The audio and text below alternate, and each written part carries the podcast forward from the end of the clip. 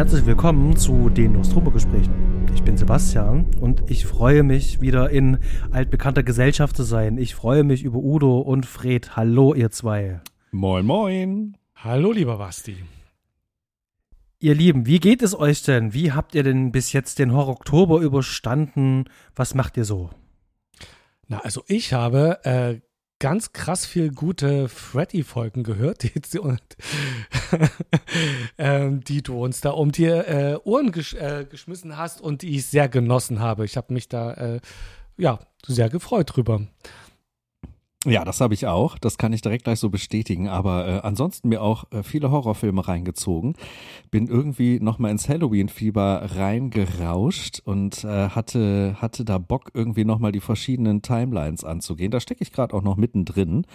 Ähm, weil ich die Freddy-Reihe ja vorher schon, schon durchgeballert habe. Ähm, ja, und so eine schöne Mischung mit Freddy auf den Ohren äh, und Michael Myers auf den Augen. So muss das sein. Worüber sprechen wir denn heute? Wir sprechen heute über ein Spin-off. Wir sprechen heute über Freddy vs. Jason und es gibt keinen weiteren Untertitel, deswegen musste ich überlegen. Heißt auch im Deutschen wirklich Freddy vs. Jason. Da hast du völlig recht, so heißt er. Bevor wir, bevor wir zu diesem wahnsinnig äh, interessanten Feuerwerk von Film kommen, aber erstmal an dich noch die Frage. Jetzt, wo du durch die ganze Reihe durchgerauscht bist, so Teil für Teil, mit verschiedenen Gästen, mit verschiedenen Meinungen, mit verschiedenen Ansichten, hat sich dein Blick auf diese gesamte Freddy-Reihe irgendwie verändert? Hat sich daran was getan? Hat sich was gerüttelt? Ich glaube, das hat sich alles ein bisschen verfestigt und es ist ein bisschen klarer bei mir geworden. Ich habe das natürlich schon, da ich ja mit der Serie schon so lange, ähm, ich, ich kenne die Serie so lange, ich bin damit groß geworden, kann man ja fast meinen, bin damit filmisch sozialisiert worden. Und so ein Film wie der fünfte Teil, der hat sich dann bei mir so ganz, ganz klar verändert. Das war so ein, ich sag mal, so ein Sleeper, der lief immer bei mir unter Radar. Und jetzt ist es wirklich so ein, ein Film, den, den schätze ich für das, was er da tatsächlich auch vorhatte. Ähm, also da ist zum Beispiel so ein Film wieder gewachsen. Ich kann das Klamottische von dem sechsten kann ich auch gutieren. Bin zwar immer noch kein riesengroßer Fan vom vierten, aber das Gespräch und der Nachhall, den wir danach dann auch hatten, lässt mich zumindest den Film auch ganz anders äh, einsortieren. Das ist dann halt bei mir die ähm, bunte Tüte Konfetti. Und ich bin da jetzt nicht mehr so harsch. Ähm, also ich kann mir den trotzdem noch anschauen, aber also sagen wir so, ich habe jetzt einen anderen, äh, schon, schon einen anderen Draufblick, weil ich auch so ein paar Produktionssachen, die ich vorher nie angeschaut habe, jetzt auch ein bisschen besser verstehe und vor allem, wie die auch produziert worden sind und was da für ein Arbeitsaufwand dahinter steckt. Ähm, die ganzen Leute, die dahinter ähm, bei jedem dran Film mit dran be beteiligt waren, ähm, die eigentlich, über die eigentlich nie jemand spricht. Und ja, das fand ich eigentlich mal ganz spannend. Und also ich, es ist schon ein bisschen gewachsen. Das kann ich auf jeden Fall jetzt schon mal sagen. Hat aber trotzdem immer noch dieses gleiche, diesen gleichen Charme hat es immer noch, diese Reihe bei mir. Also da ist nichts kaputt gegangen oder so. Mhm. Fred, du hast ja, du hast ja ein paar Teile jetzt zum ersten Mal gesehen, ne? Was ist bei dir abgegangen? Genau, wollte ich auch gerade sagen. Bei mir ist ja nur ganz anders. Ich bin ja ähm, von all, von uns hier, aber auch von allen Gästen, da waren quasi der Außenseiter, der äh, gerade mal ähm, den ersten Freddy-Teil schon mal gesehen hatte, den dritten und den siebten, äh, je einmal vor längerer Zeit und äh, dann die Filmreihe jetzt so durchgerauscht hat für unseren, äh, unsere erste Folge, um so einen Überblick zu bekommen. ja, da waren vieles einfach halt Erstsichtung und da war so eine abnehmende Qualität merkbar und ähm, äh, vor allem, wenn man es in eine kurze Zeit guckt, ist auch die Aufmerksamkeitsspanne bei den ersten Teilen, die zudem ja auch ein bisschen besser waren, etwas höher gewesen und dann die Aufarbeitung äh, in, dem, in dem Podcast, ähm, das nochmal zu hören und zu hören, auch mit wie viel Liebe dann, also ihr das besprochen habt. Ähm, besonders spannend war es dann wirklich ab den Teilen, was du gesagt hast, vier bis sechs, die bei mir dann schon so unter ferner Liefen ähm, abgehakt waren und dann zu hören, was da ihr dann noch an Sichtweisen da reingebracht habt, rausgeholt habt, das hat mir bei schon den Wunsch entstehen lassen, dass ich die Filme vielleicht doch nochmal gucken müsste. Also vielleicht einfach nur zum Spaß, ohne so einen Podcast, der am Ende steht im Hinterkopf, sondern einfach nur für mich, aber ähm, den vielleicht doch ein bisschen mehr Aufmerksamkeit entgegenzubringen, als ich es dann das hatte. Genau, und an dich, Udo, hätte ich nämlich auch eine Frage, weil du bist ja aber jemand, der den ähnlich wie Basti äh, in Bezug zu den Filmen hat, in, in viel näheren, äh, engeren. Und du hast den Podcast jetzt ja auch gehört, bis auf die erste Folge. Hat es bei dir denn irgendwie ähm, ne, deine Sicht verändert oder ähm, deine Bewertung auf Filme äh, verschoben? Interessanterweise ja. Ähm, ich habe die ganze Reihe jetzt ja auch nochmal durchgeguckt und das relativ früh, nachdem wir die erste Folge aufgenommen hatten, was wir ja mit ein kleines bisschen Vorlauf gemacht haben und äh, habe das alles alles durchgeguckt am Stück bis auf den äh, bis auf den letzten ähm, und habe das dann alles auch ein bisschen sacken lassen, bevor ich in die Podcast-Folgen reingegangen bin. Und da bei der Sichtung hat sich schon ein bisschen was verändert, weil für mich zum Beispiel der zweite ein gutes Stück gewachsen ist, weil ich den heute ganz anders gucken kann als damals beim ersten Mal. Also das war jetzt wirklich mein zweiter Durchlauf. Und der Podcast selber, die Folgen, haben mich dann nochmal in die ein oder andere innere Kontroverse reingestürzt, weil, also gerade Teil 4 und Teil 5 fand ich die Folgen super interessant, weil meine Sicht darauf quasi genau andersrum ist, also genau äh, entgegengesetzt. Und der Podcast hat ausgelöst, dass ich genau die beiden Teile möglichst bald mit einem kleinen Abstand wirklich auch nochmal sehen will, um das nochmal für mich zu überprüfen, weil ich den vierten so als das, was er ist, als dieses Pop-Ikonen-Party-Filmchen, was Freddy zu dieser, zu dieser ähm, One-Liner-Show irgendwie ähm, verwurstelt. Ich mag das eigentlich wirklich gerne, auch wenn ich weiß, dass das so ein bisschen, ein bisschen auch in der Reihe so eine Krux ist.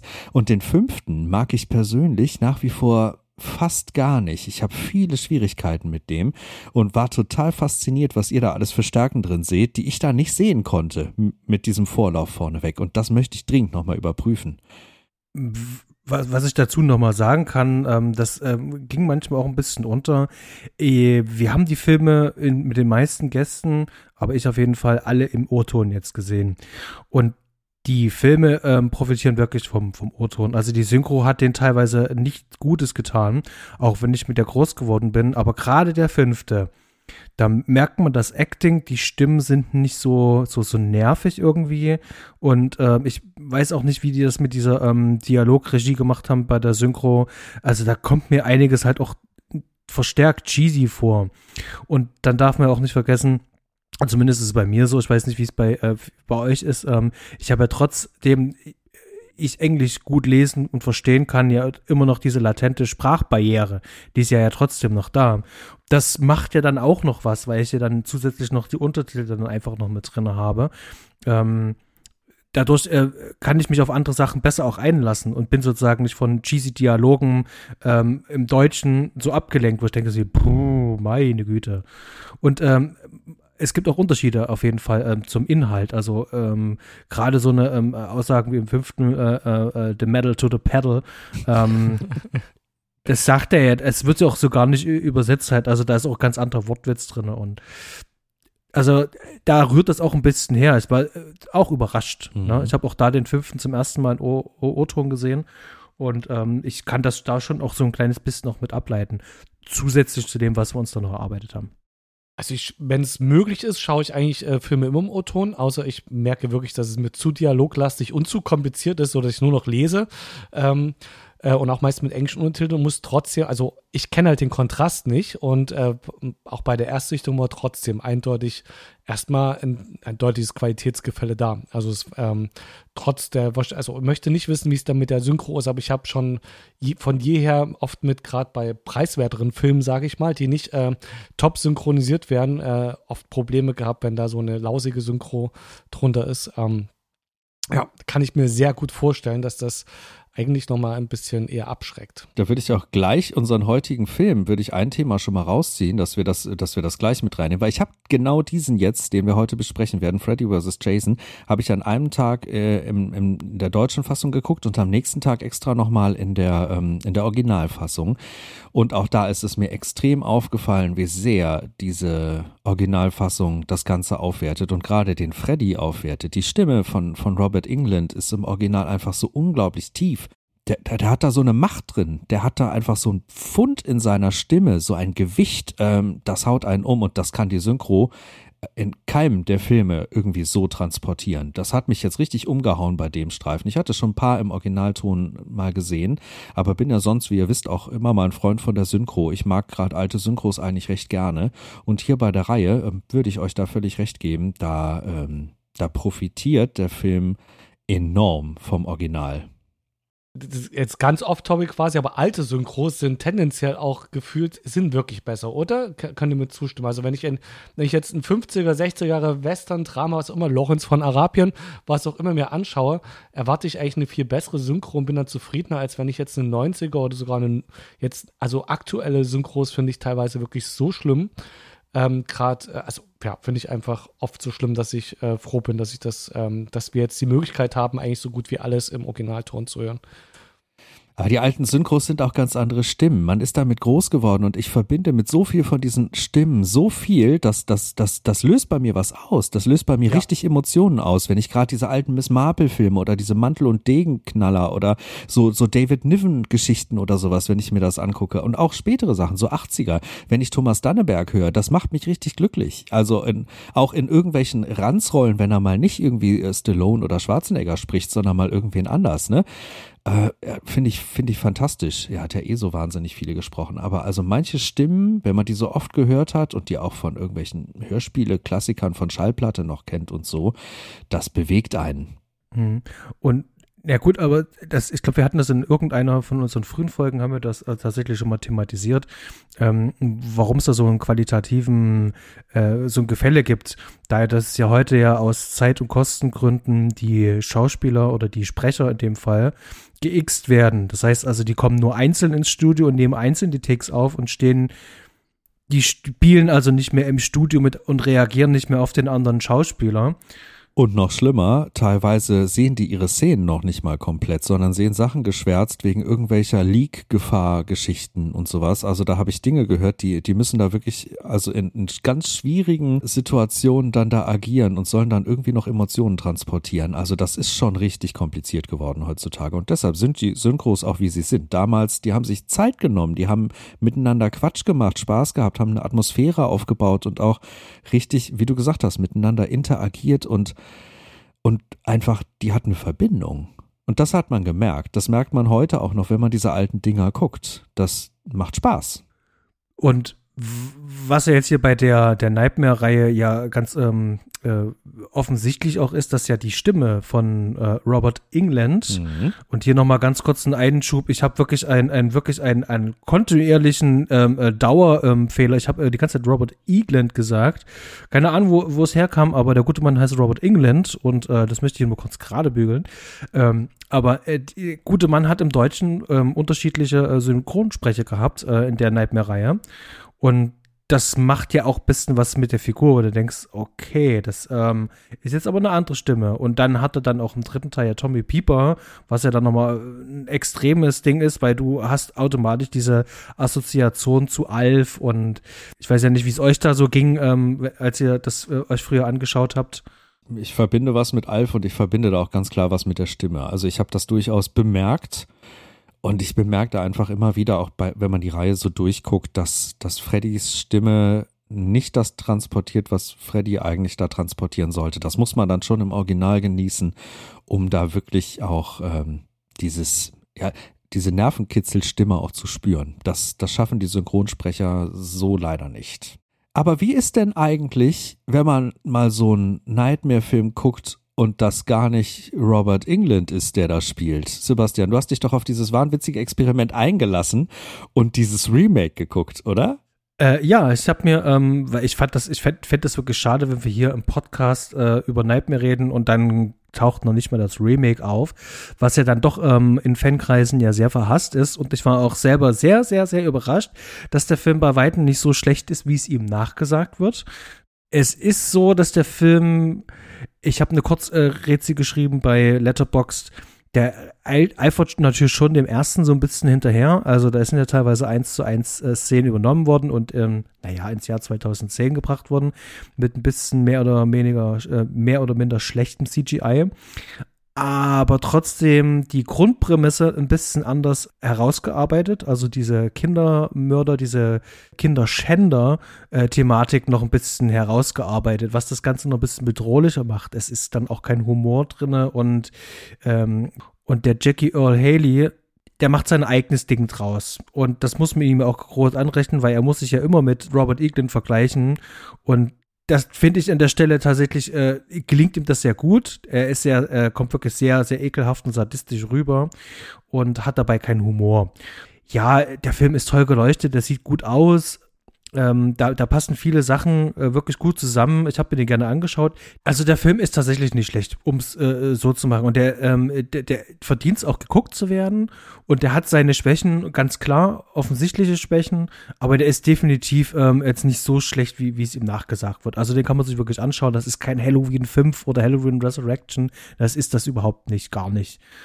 Ja, macht in mir, macht in mir Neugier. Ich werde mir den auch dieses Jahr äh, hoffentlich noch reinziehen. Ich habe den mal ganz, ganz fett oben auf die Liste mitgesteckt, weil eigentlich hast du völlig recht, den kann man nicht völlig außen vor lassen. Der gehört zwar jetzt nicht in diese alte Reihe mit rein, aber irgendwie wäre es doof, ihn einfach gar nicht geguckt zu haben, nur weil diverse Stimmen sagen, dass der blöd ist. Ich mag viele Filme, wo viele Leute sagen, die sind blöd. Ähm, vielleicht kann ich dem ja auch zumindest ein bisschen was abgewinnen. Ich bin, bin gespannt drauf. Cool, sehr schön. Dann würde ich sagen, ähm, wir steigen in Freddy versus Jason ein. Der Grund, warum ihr alle da draußen eingeschalten habt. Und jetzt sage ich an dieser Stelle nochmal ein riesengroßes, fettes Dankeschön. Danke, dass ihr alle eingeschalten habt und dass ihr euch rege beteiligt habt mit Kommentaren, mit Likes. Ähm, ihr habt unser Podcast auch bewertet. Es tut sich ein bisschen was bei Apple Podcasts. Und an der Stelle vielleicht auch nochmal ein Aufruf. Ähm, ich mache es jetzt gleich hier am Anfang.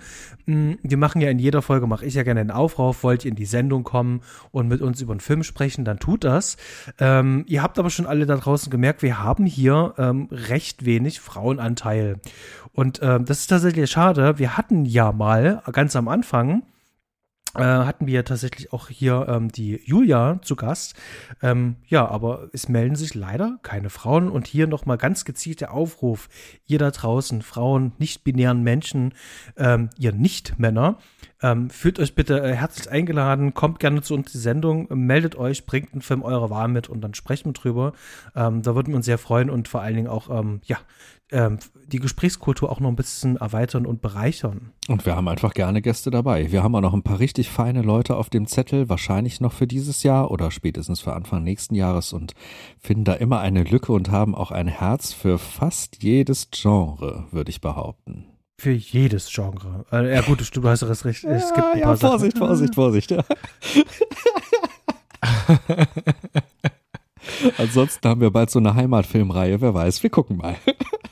Wir, wir gucken mal. Sehr schön. Äh, so, jetzt aber Macheten raus, äh, zieht die Handschuhe an, äh, wetzt die Messer. Es wird Zeit für, für Freddy versus Jason. Genau. Wir machen jetzt hier Dienst nach Vorschrift. Dienst nach Vorschrift ist, ähm, habt ihr Freddy versus Jason zum Zeitpunkt des Erscheins damals schon im Kino, also noch im Kino gesehen, oder habt ihr den erst später nachgeholt? Wie, wie war das denn bei euch? Ja, ich habe ihn nicht im Kino gesehen, ganz definitiv nicht. Ich habe ihn irgendwann äh, nach den anderen Freddy-Filmen, den zwei, die ich schon gesehen habe, geschaut und es war weder Video noch DVD, es war definitiv irgendeine Festplattenversion. Das, da bin ich mir sicher. Es, äh, ähm, und es war auch ich, äh, wesentlich später, also eher so irgendwas zwischen 2007 und 2011 würde ich schätzen. Ich kann mich an den Film nicht erinnern. Ähm, und äh, also ich weiß, dass ich ihn gesehen habe. Inhaltlich habe ich den heute wie zum ersten Mal geschaut. Udo, wie war es bei dir? Man nennt das Sicherheitskopie. Das ist viel unverfänglicher. ähm, also bei mir ist das eine richtig gute Frage. Ich muss gerade überlegen. Ich habe den nicht im Kino gesehen und ich glaube, bei mir war das wirklich genau wie man diesen Film eigentlich auch gucken muss, ein Partyfilm.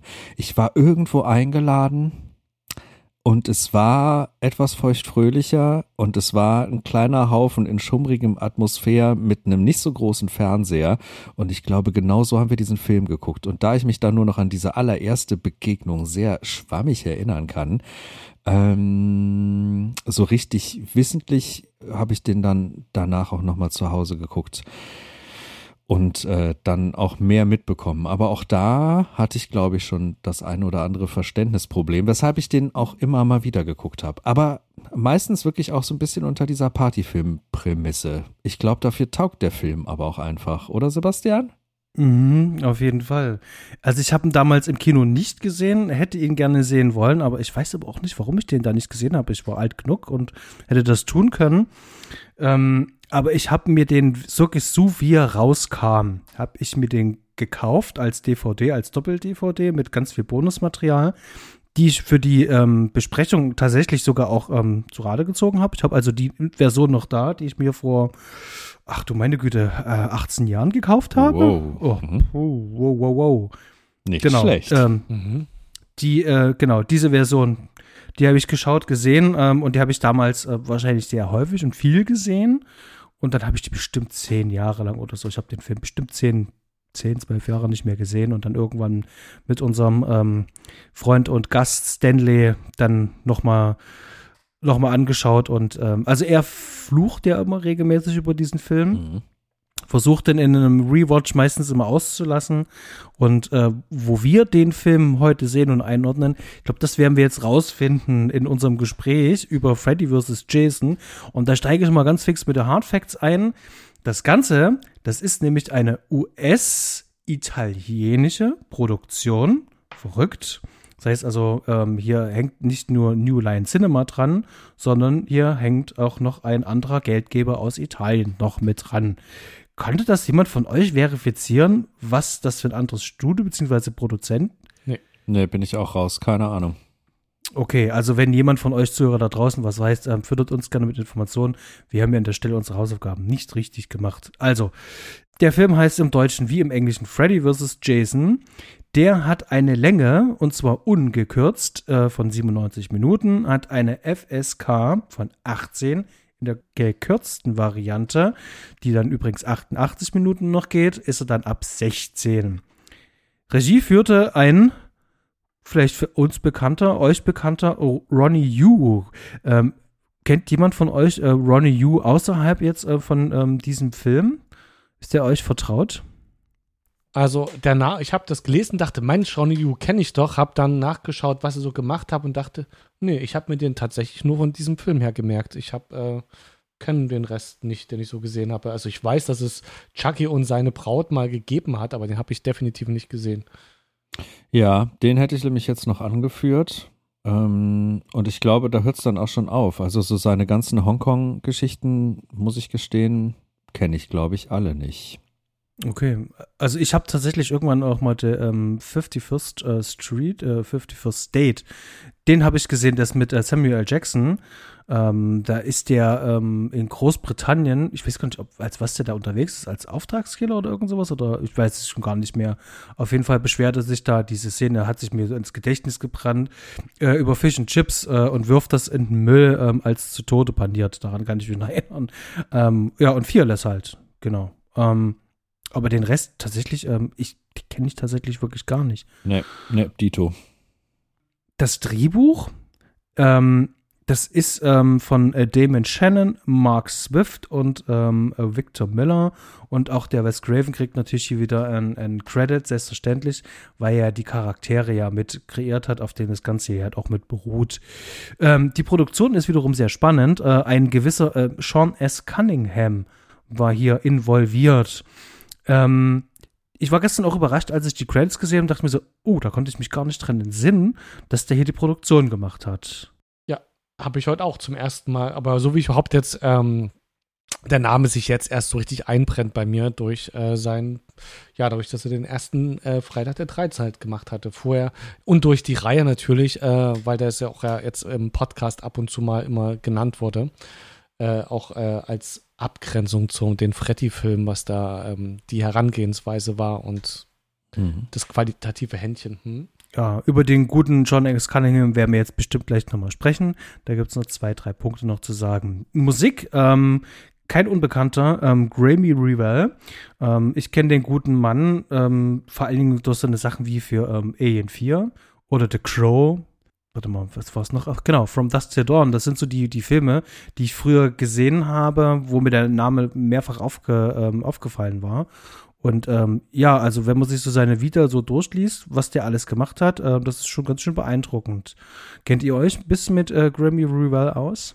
Also ich kenne die Filme, ich habe mir den jetzt äh, heute zum ersten Mal gelesen. Ich habe vorher bei den äh, Filmen, obwohl ich zum Beispiel vom Dusty Town sehr gemocht habe äh, und äh, absoluter Tito und Tarantula-Fan bin, ähm, bin ich trotzdem auf den Herrn Mhm, irgendwie nicht mhm. gestoßen. Ich schaue auch gerade nochmal seine Vita durch. Also das wirklich die, die du genannt hast. Man kennt natürlich einige Filme, ne? Der interessanterweise hier auch bei Bride of Chucky mit dabei und irgendwie noch Doom Raider und Blow gemacht und so. Also ich kenne viele Filme, die er komponiert hat, auch Strange Days und Pitch Black und etc. Ähm, aber ich hatte diesen Namen nie so groß auf dem Schirm und ich weiß gar nicht warum. Also eigentlich hätte der mir häufiger mal dicker auffallen müssen. Der hat Strange Days gemacht. Ja, steht in seiner Vita auf jeden Fall mit drin. Mhm. Dann hätten wir den ja schon mal irgendwie, eigentlich müsste ich mich ja dann an den erinnern, Mhm. theoretisch. Ich bin ganz fasziniert, weil wenn man die Vita durchgeht, also ich, ich habe einen hohen Prozentsatz von, von den Filmen, äh, die er orchestriert hat, habe ich gesehen. Also auch so Sachen wie Titan AE oder sowas, ne? Der ist bei mir jetzt immer lange her. Aber ähm, genau wie Ian Flux und so, also alles, alles gesehen. Open Water ist hier noch mit dabei und so weiter und so fort. Collateral Damage, ähm, solche Geschichten. Psycho 4. Man kann das alles runterlesen und ich muss sagen, ähm, ja, spannend, spannende Vita. Warum ist mir dieser Name nicht ein Begriff? Das sollte sich ab heute mal ändern. Also ich mag seine Arbeiten auf jeden Fall sehr. Der hat einen sehr, sehr markanten Stil und man merkt halt auch, dass er aus einer ganz anderen äh, Ecke kommt. Und ja, also ich, ich mag wirklich seine Arbeiten auch so hören. Die sind äh, meistens immer sehr dissonant und atonal teilweise und haben dadurch eine ganz bedrohliche und düstere Stimmung. Man könnte fast schon sagen, ähm, es geht in so eine sehr ähm, industrial-mäßige Richtung. Mhm.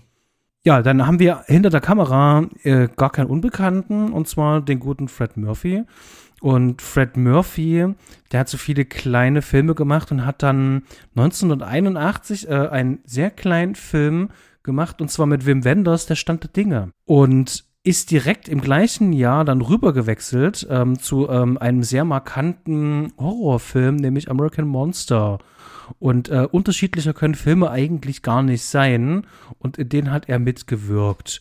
Und dann ging es eigentlich vor allen Dingen als ähm, langjähriger Kollaborateur von Paul Mazursky ging es eigentlich gut durch seine Vita durch. Er hat auch immer zwischendrin viele kleine Filme gemacht und hat mit diesem Freddy vs. Jason was ganz, äh, was ganz was anderes gemacht, als was er vorher gemacht hat. Das vorher war so auf Komödien festgelegt, so kleinere Sachen und mehr zurückgenommen.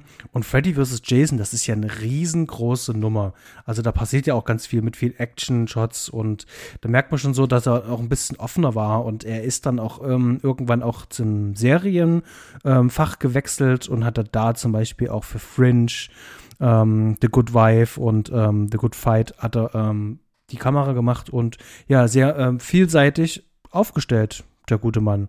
Und ich sehe gerade, er hat auch das zum Beispiel hier mit Johnny Depp, das geheime Fenster hat auch gemacht. Ja, das hätte ich jetzt auch angeführt, genau. Genau. Und ähm, äh, der Eddie Murphy-Film äh, Metro von 96, der fällt mir auch noch auf. Genau. Den habe ich da tatsächlich damals sehr gemocht. Den habe ich, glaube ich, sogar im Kino gesehen. Sehr schön. Ähm, und im Schnitt haben wir Mark Stevens. Und damit sind wir den Stab erstmal soweit durch. Ähm, wie sieht's aus mit der Besetzung? Äh, wer fällt uns zur Besetzung ein? Wer von euch beiden möchte gerne bei der Besetzung sprechen? Äh, ja, das mache ich ganz gerne. Ich gehe da mal im Schnelldurchlauf durch. Mm, Wir haben als erstes den Robert England, der spielt hier wieder den Freddy Krüger. Dann haben wir Ken Kurtzinger mit an Bord, der hier Jason Voorhees verkörpert.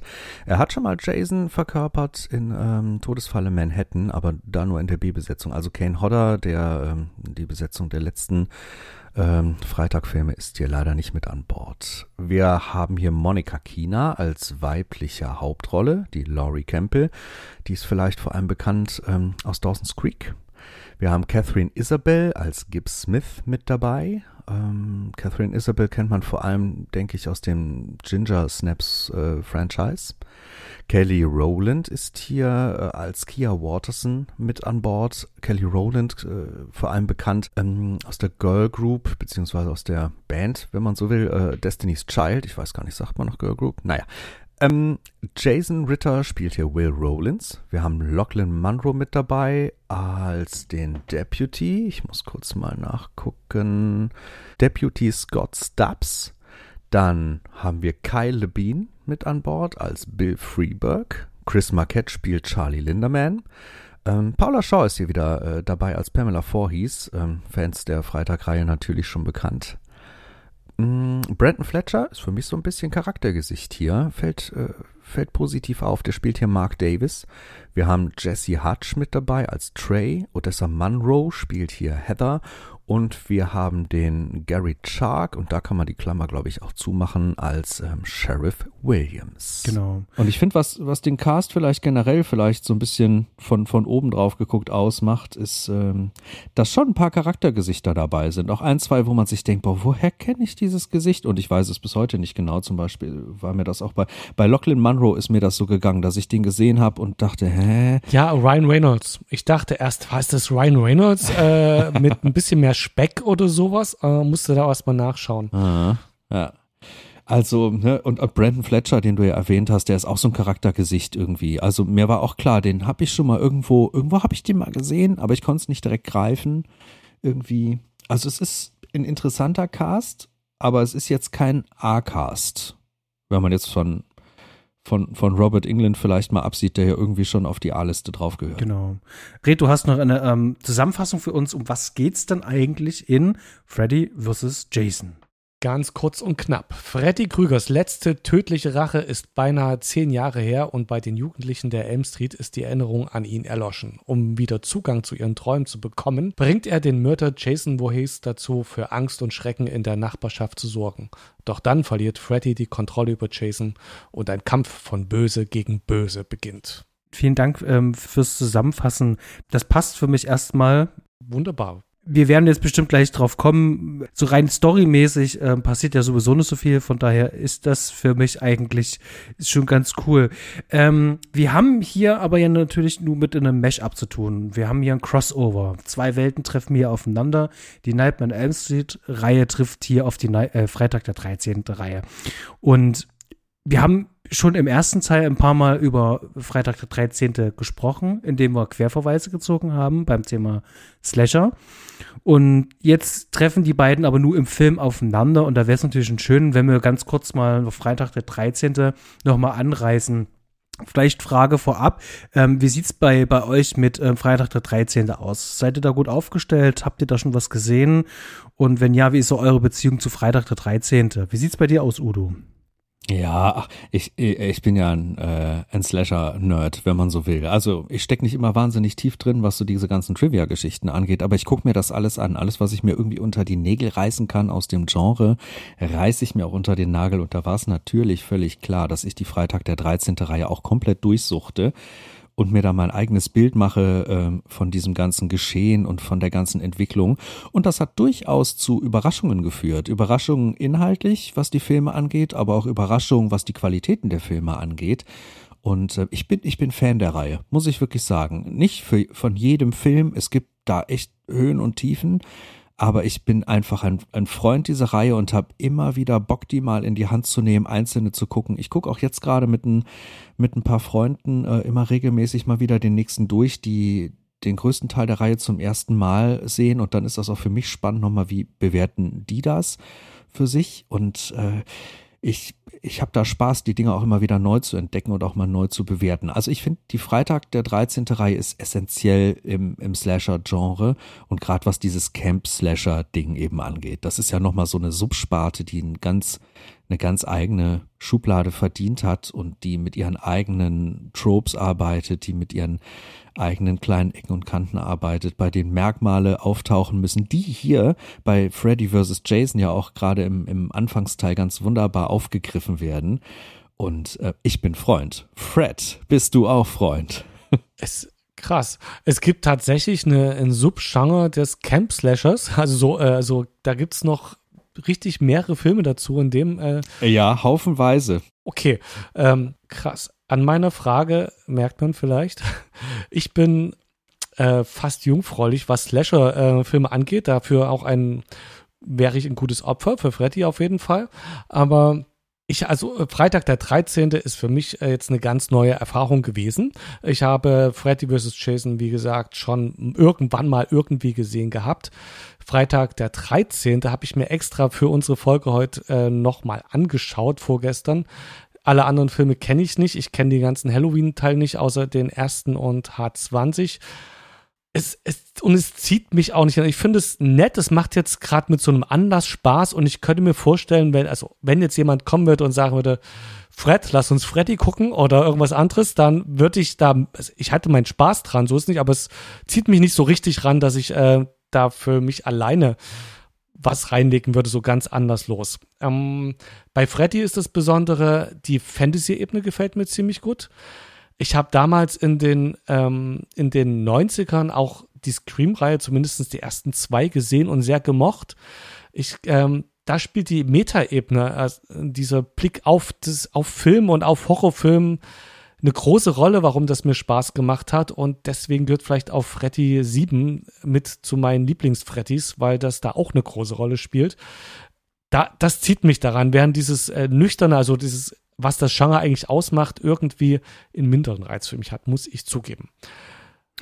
Äh, ja, tatsächlich Freitag der 13. Ähm, bin ich bis inklusive Teil 6, kenne ich alle, habe ich ja alle gesehen, teilweise auch mehrfach gesehen.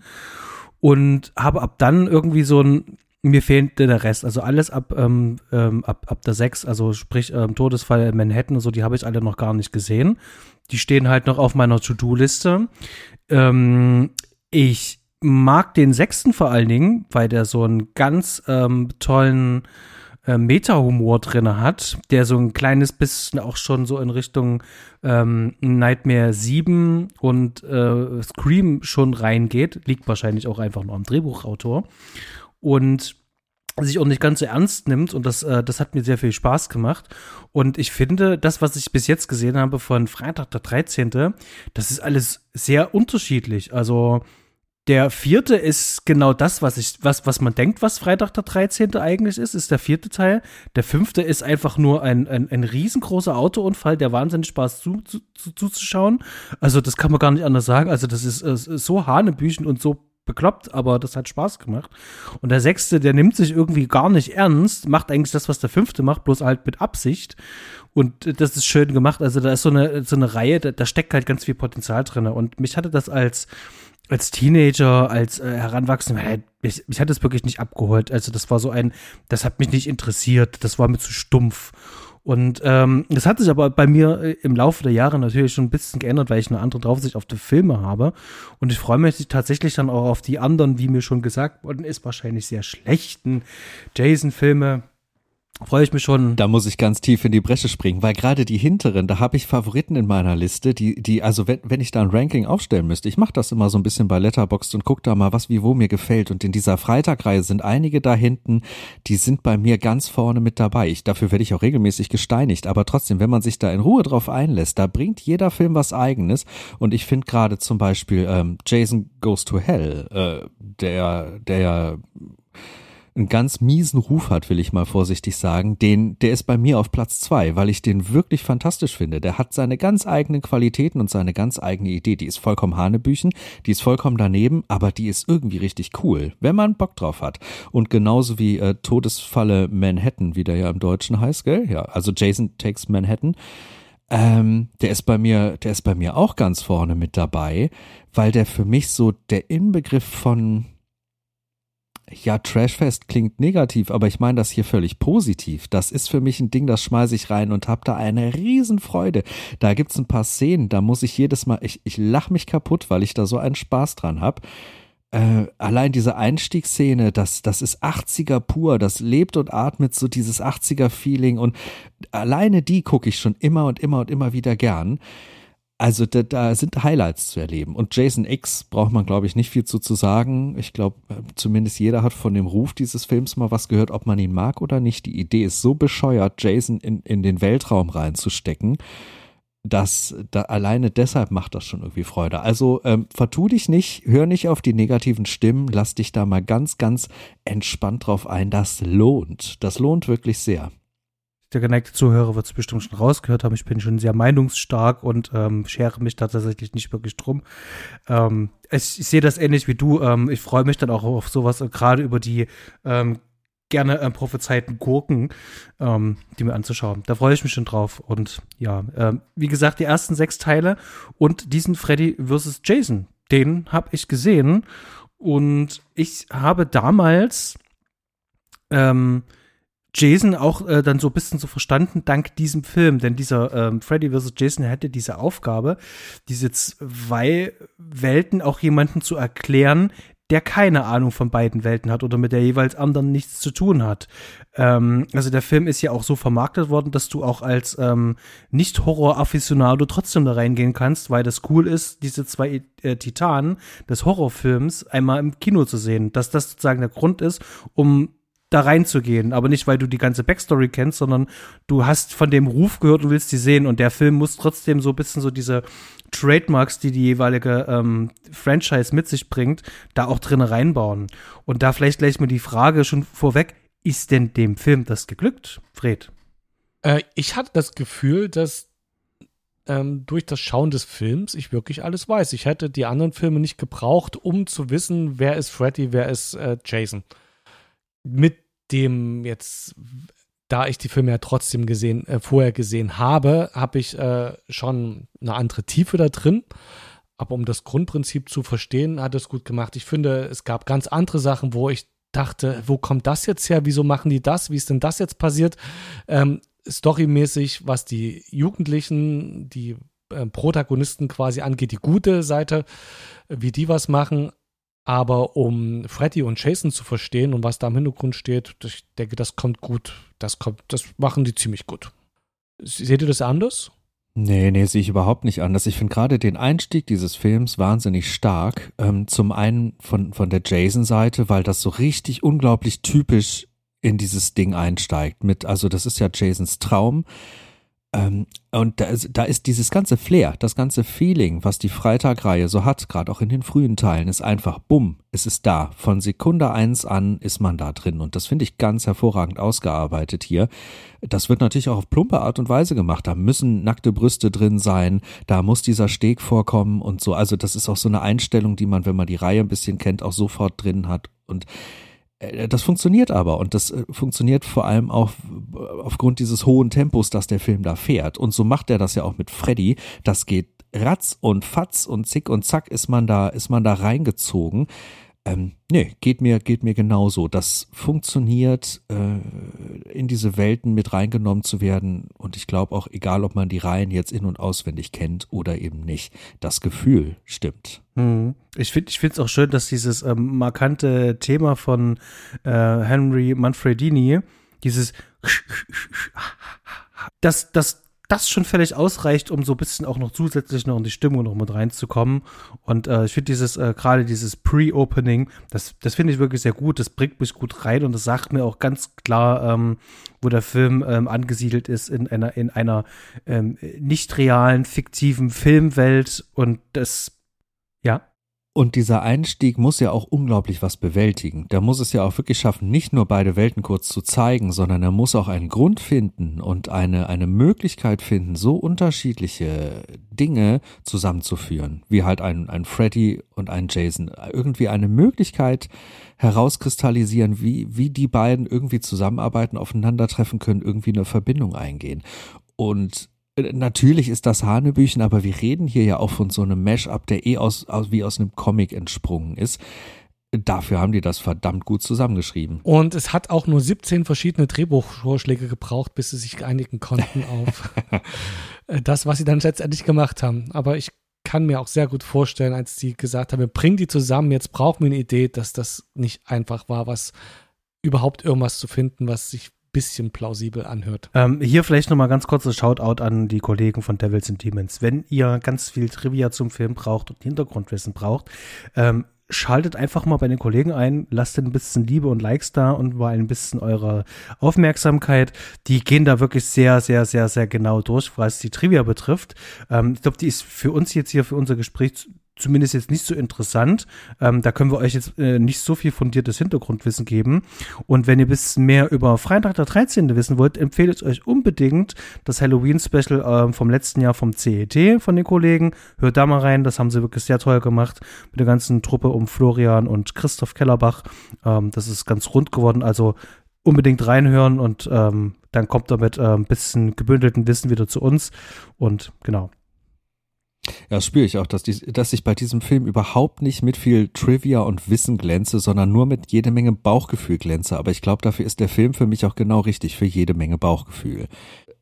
Genau das schafft dieser Einstieg und dann eben auch dieser Opener, durch diese Verbindung, die da geschaffen wird mit Jason, Jasons Traum, Freddys Einstieg in diesen Traum und der Mutter, das kommt ratzefatz, ich weiß gar nicht, wie viele Minuten das sind, aber da wird doch in der ersten Viertelstunde eigentlich der gesamte Aufhänger bumm klar gemacht und dann geht's auch schon rein in diesen ganzen Film. Es sind, es sind vor allen Dingen auch zwei Sachen, es fängt ja zuerst an mit der Rückblende, ähm, wie Freddy Krüger ja erstmal ähm, verbrannt wird ähm, was sozusagen seine Backstory ist, äh, das für die, die nicht wissen, wer Freddy Krüger ist, das jetzt weißt und ähm, wie sein Dilemma ist, äh, dass er nämlich in der Hölle festhängt und da nicht rauskommt und weil die Leute ihn vergessen haben und er sucht ja dieses ähm, dieses Mittel, um wieder, damit man über ihn redet und ähm, ja, nimmt sich dann halt Jason als äh, Trittbrett.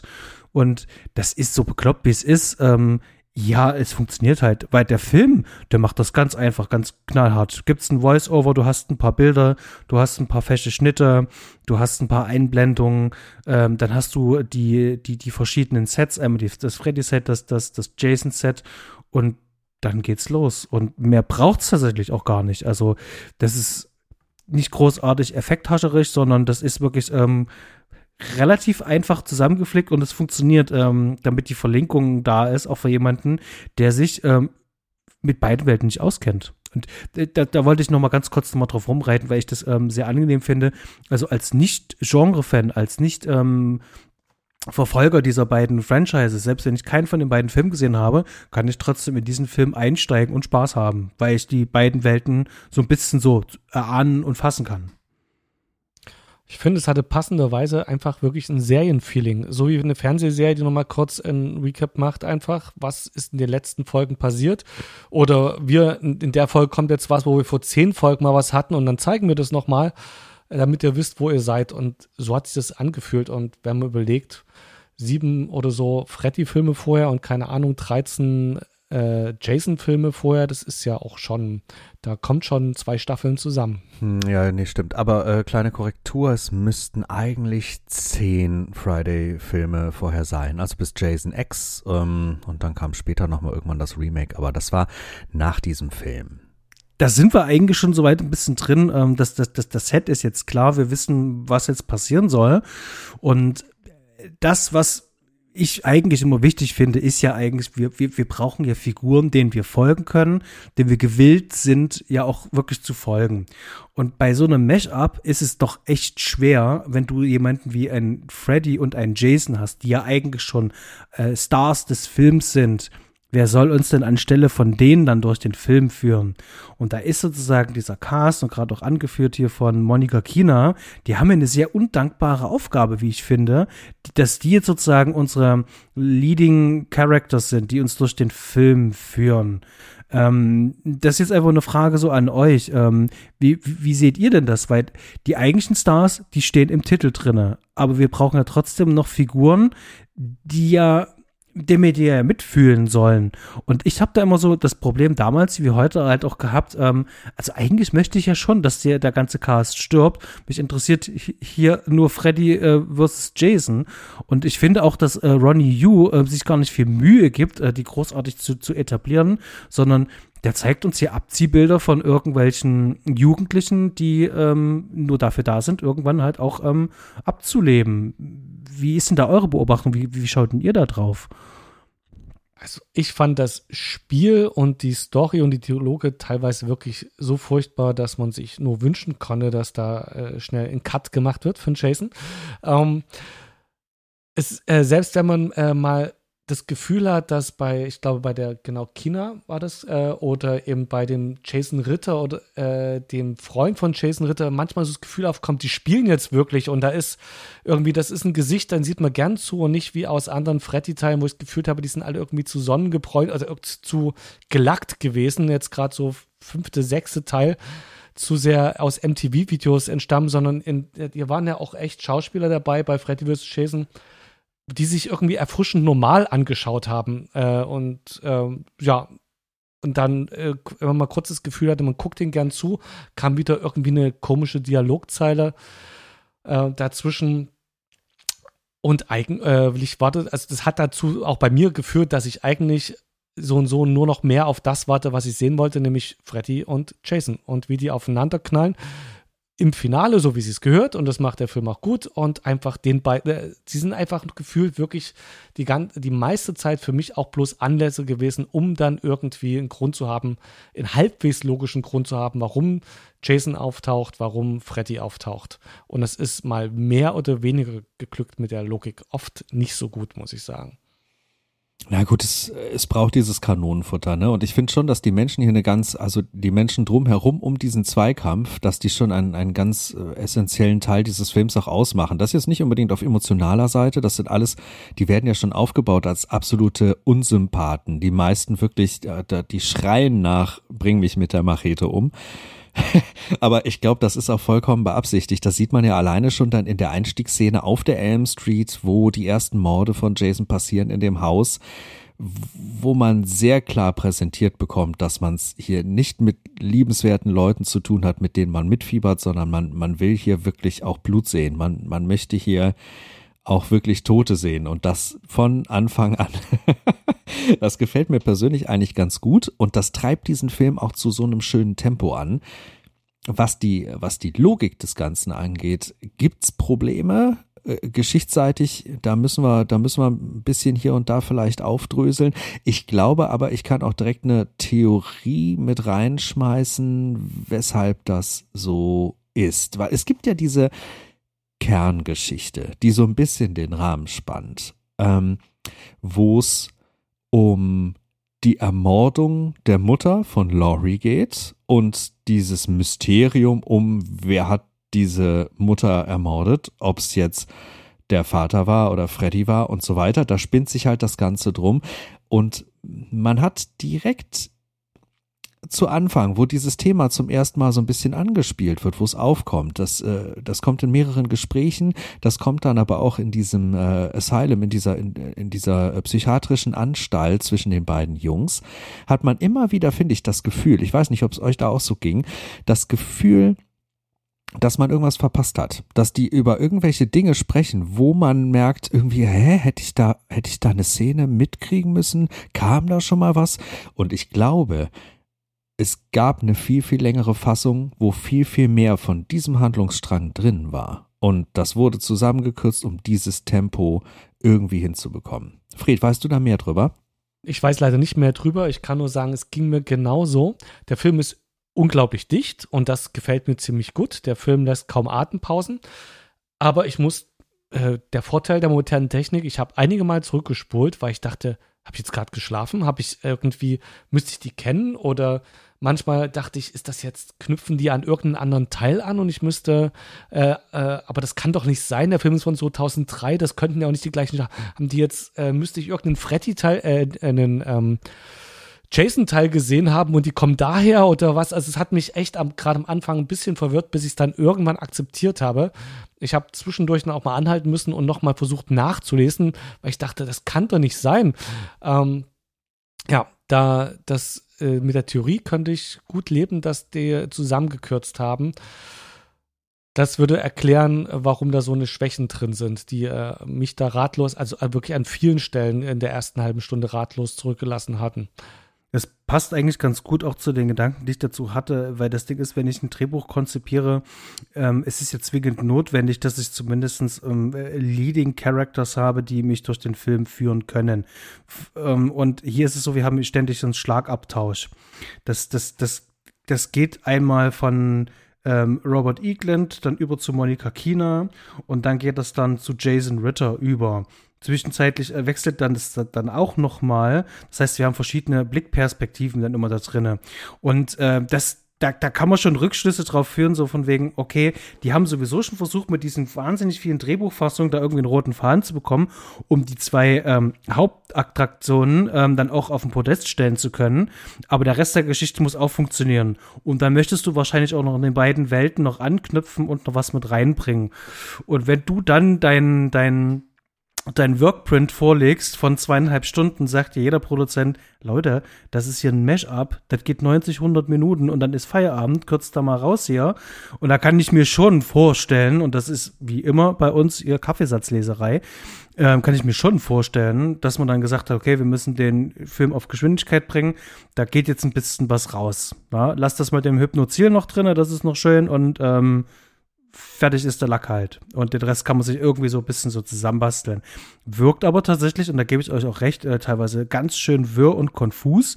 Es gibt auch eine Szene, wo ich mir wirklich gedacht habe, machst du das gerade wirklich? Wo der Film noch mal ganz kurz anhält. Die zwei, die gerade aus der ähm, Anstalt ausgebrochen sind, sitzen in so einem Van, wo so, so, so Neonlicht ist. Und da haben die so einen ganz krassen, langen expositorischen Dialog, wo sie noch mal ganz er genau erklären, was passiert ist, was sie jetzt tun werden und wie sie das tun werden. Und das fühlte sich so falsch an in diesem Film, wo ich dachte so, und das ist vor allem auch sehr langweilig gefilmt. Das sind drei Kameraeinstellungen, drei feste Kameraeinstellungen. Und der schneidet da vier Minuten lang zwischen diesen drei Kameraeinstellungen hin und her oder zwei Minuten. Ähm, das fühlt sich viel länger an, als es eigentlich ist und ist wirklich nur dafür da, uns nochmal, naja, noch mehr Erklärung zu geben. Und daran merke ich schon, okay, ähm, Ronnie Yu musste hier auch wahrscheinlich auch noch nachdrehen und nacharbeiten, um vor allem die Geschwindigkeit zu bekommen. Also gibt es mehrfach so eine Szene, wo ich das Gefühl habe, ey, das sind gerade zwei Kameraeinstellungen, ähm, die hier dazwischen gebastelt sind. Der, Im restlichen Film macht Ronnie Yu das halt nicht und das gibt mir immer so dieses ähm, äh, Gefühl oder zumindest ähm, äh, den Eindruck, äh, hier musste noch mal wirklich nachgeholfen werden, um zu verknappen. Und dann ist es manchmal einfacher, mit äh, der Second Unit noch ein paar Kameraeinstellungen sich am Set noch mal zu holen und die dann in den fertigen Film reinzubasteln. Und ja. Ja, ja, die mussten die Story dann irgendwie noch hinbiegen und das, das spürt man halt auch. Also gerade diese erste Begegnung mit den beiden Jungs in, in dieser psychiatrischen Anstalt, da, da, da spürt man gleich, hier ist irgendwas irgendwas stimmt da nicht ganz, aber sie haben es dann so hingebogen, dass das schlussendlich noch für das Kanonenfutter, was da rumrennt, irgendwie funktioniert.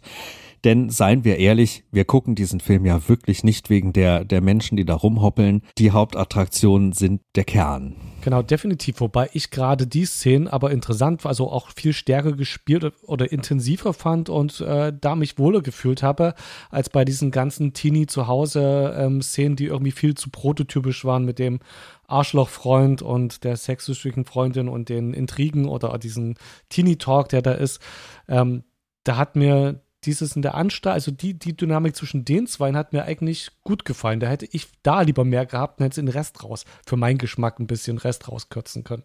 Da verpasst der Film halt im Endeffekt ein bisschen die Chance, da so ein richtiges Coming-of-Age-Feeling ähm, aufkommen zu lassen, wie das halt in so, so dem einen oder anderen richtig schönen älteren Slasher eben funktioniert, wie es eben auch bei Nightmare 1 im Endeffekt ist, ne, dass man da eine Clique hat, wo man richtig mitfiebert, wo man mehr wissen will, wo man auch diese zwischenmenschlichen Geschichten irgendwie interessant findet.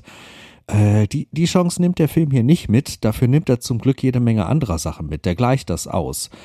Aber da, also diese Unsympathen am Anfang, wirklich. Also ich bin auch froh über diesen ersten, der da mit diesem Bett abgemurkst wird. Der ist ja, also der ist. Ja, der, der, genau. Also der, man, man will, dass der stirbt und man will auch, dass er genau so stirbt. Also so blutig und, und brutal, wie das sein muss. Da, da fällt mir an dieser Stelle eben auch nochmal ähm, die Catherine Isabel ein, wie sie auch geschrieben ist als, ja, wie soll man das beschreiben? Als, also sie wird da von ihrem Freund rumgeschubst auf übelste Art und Weise.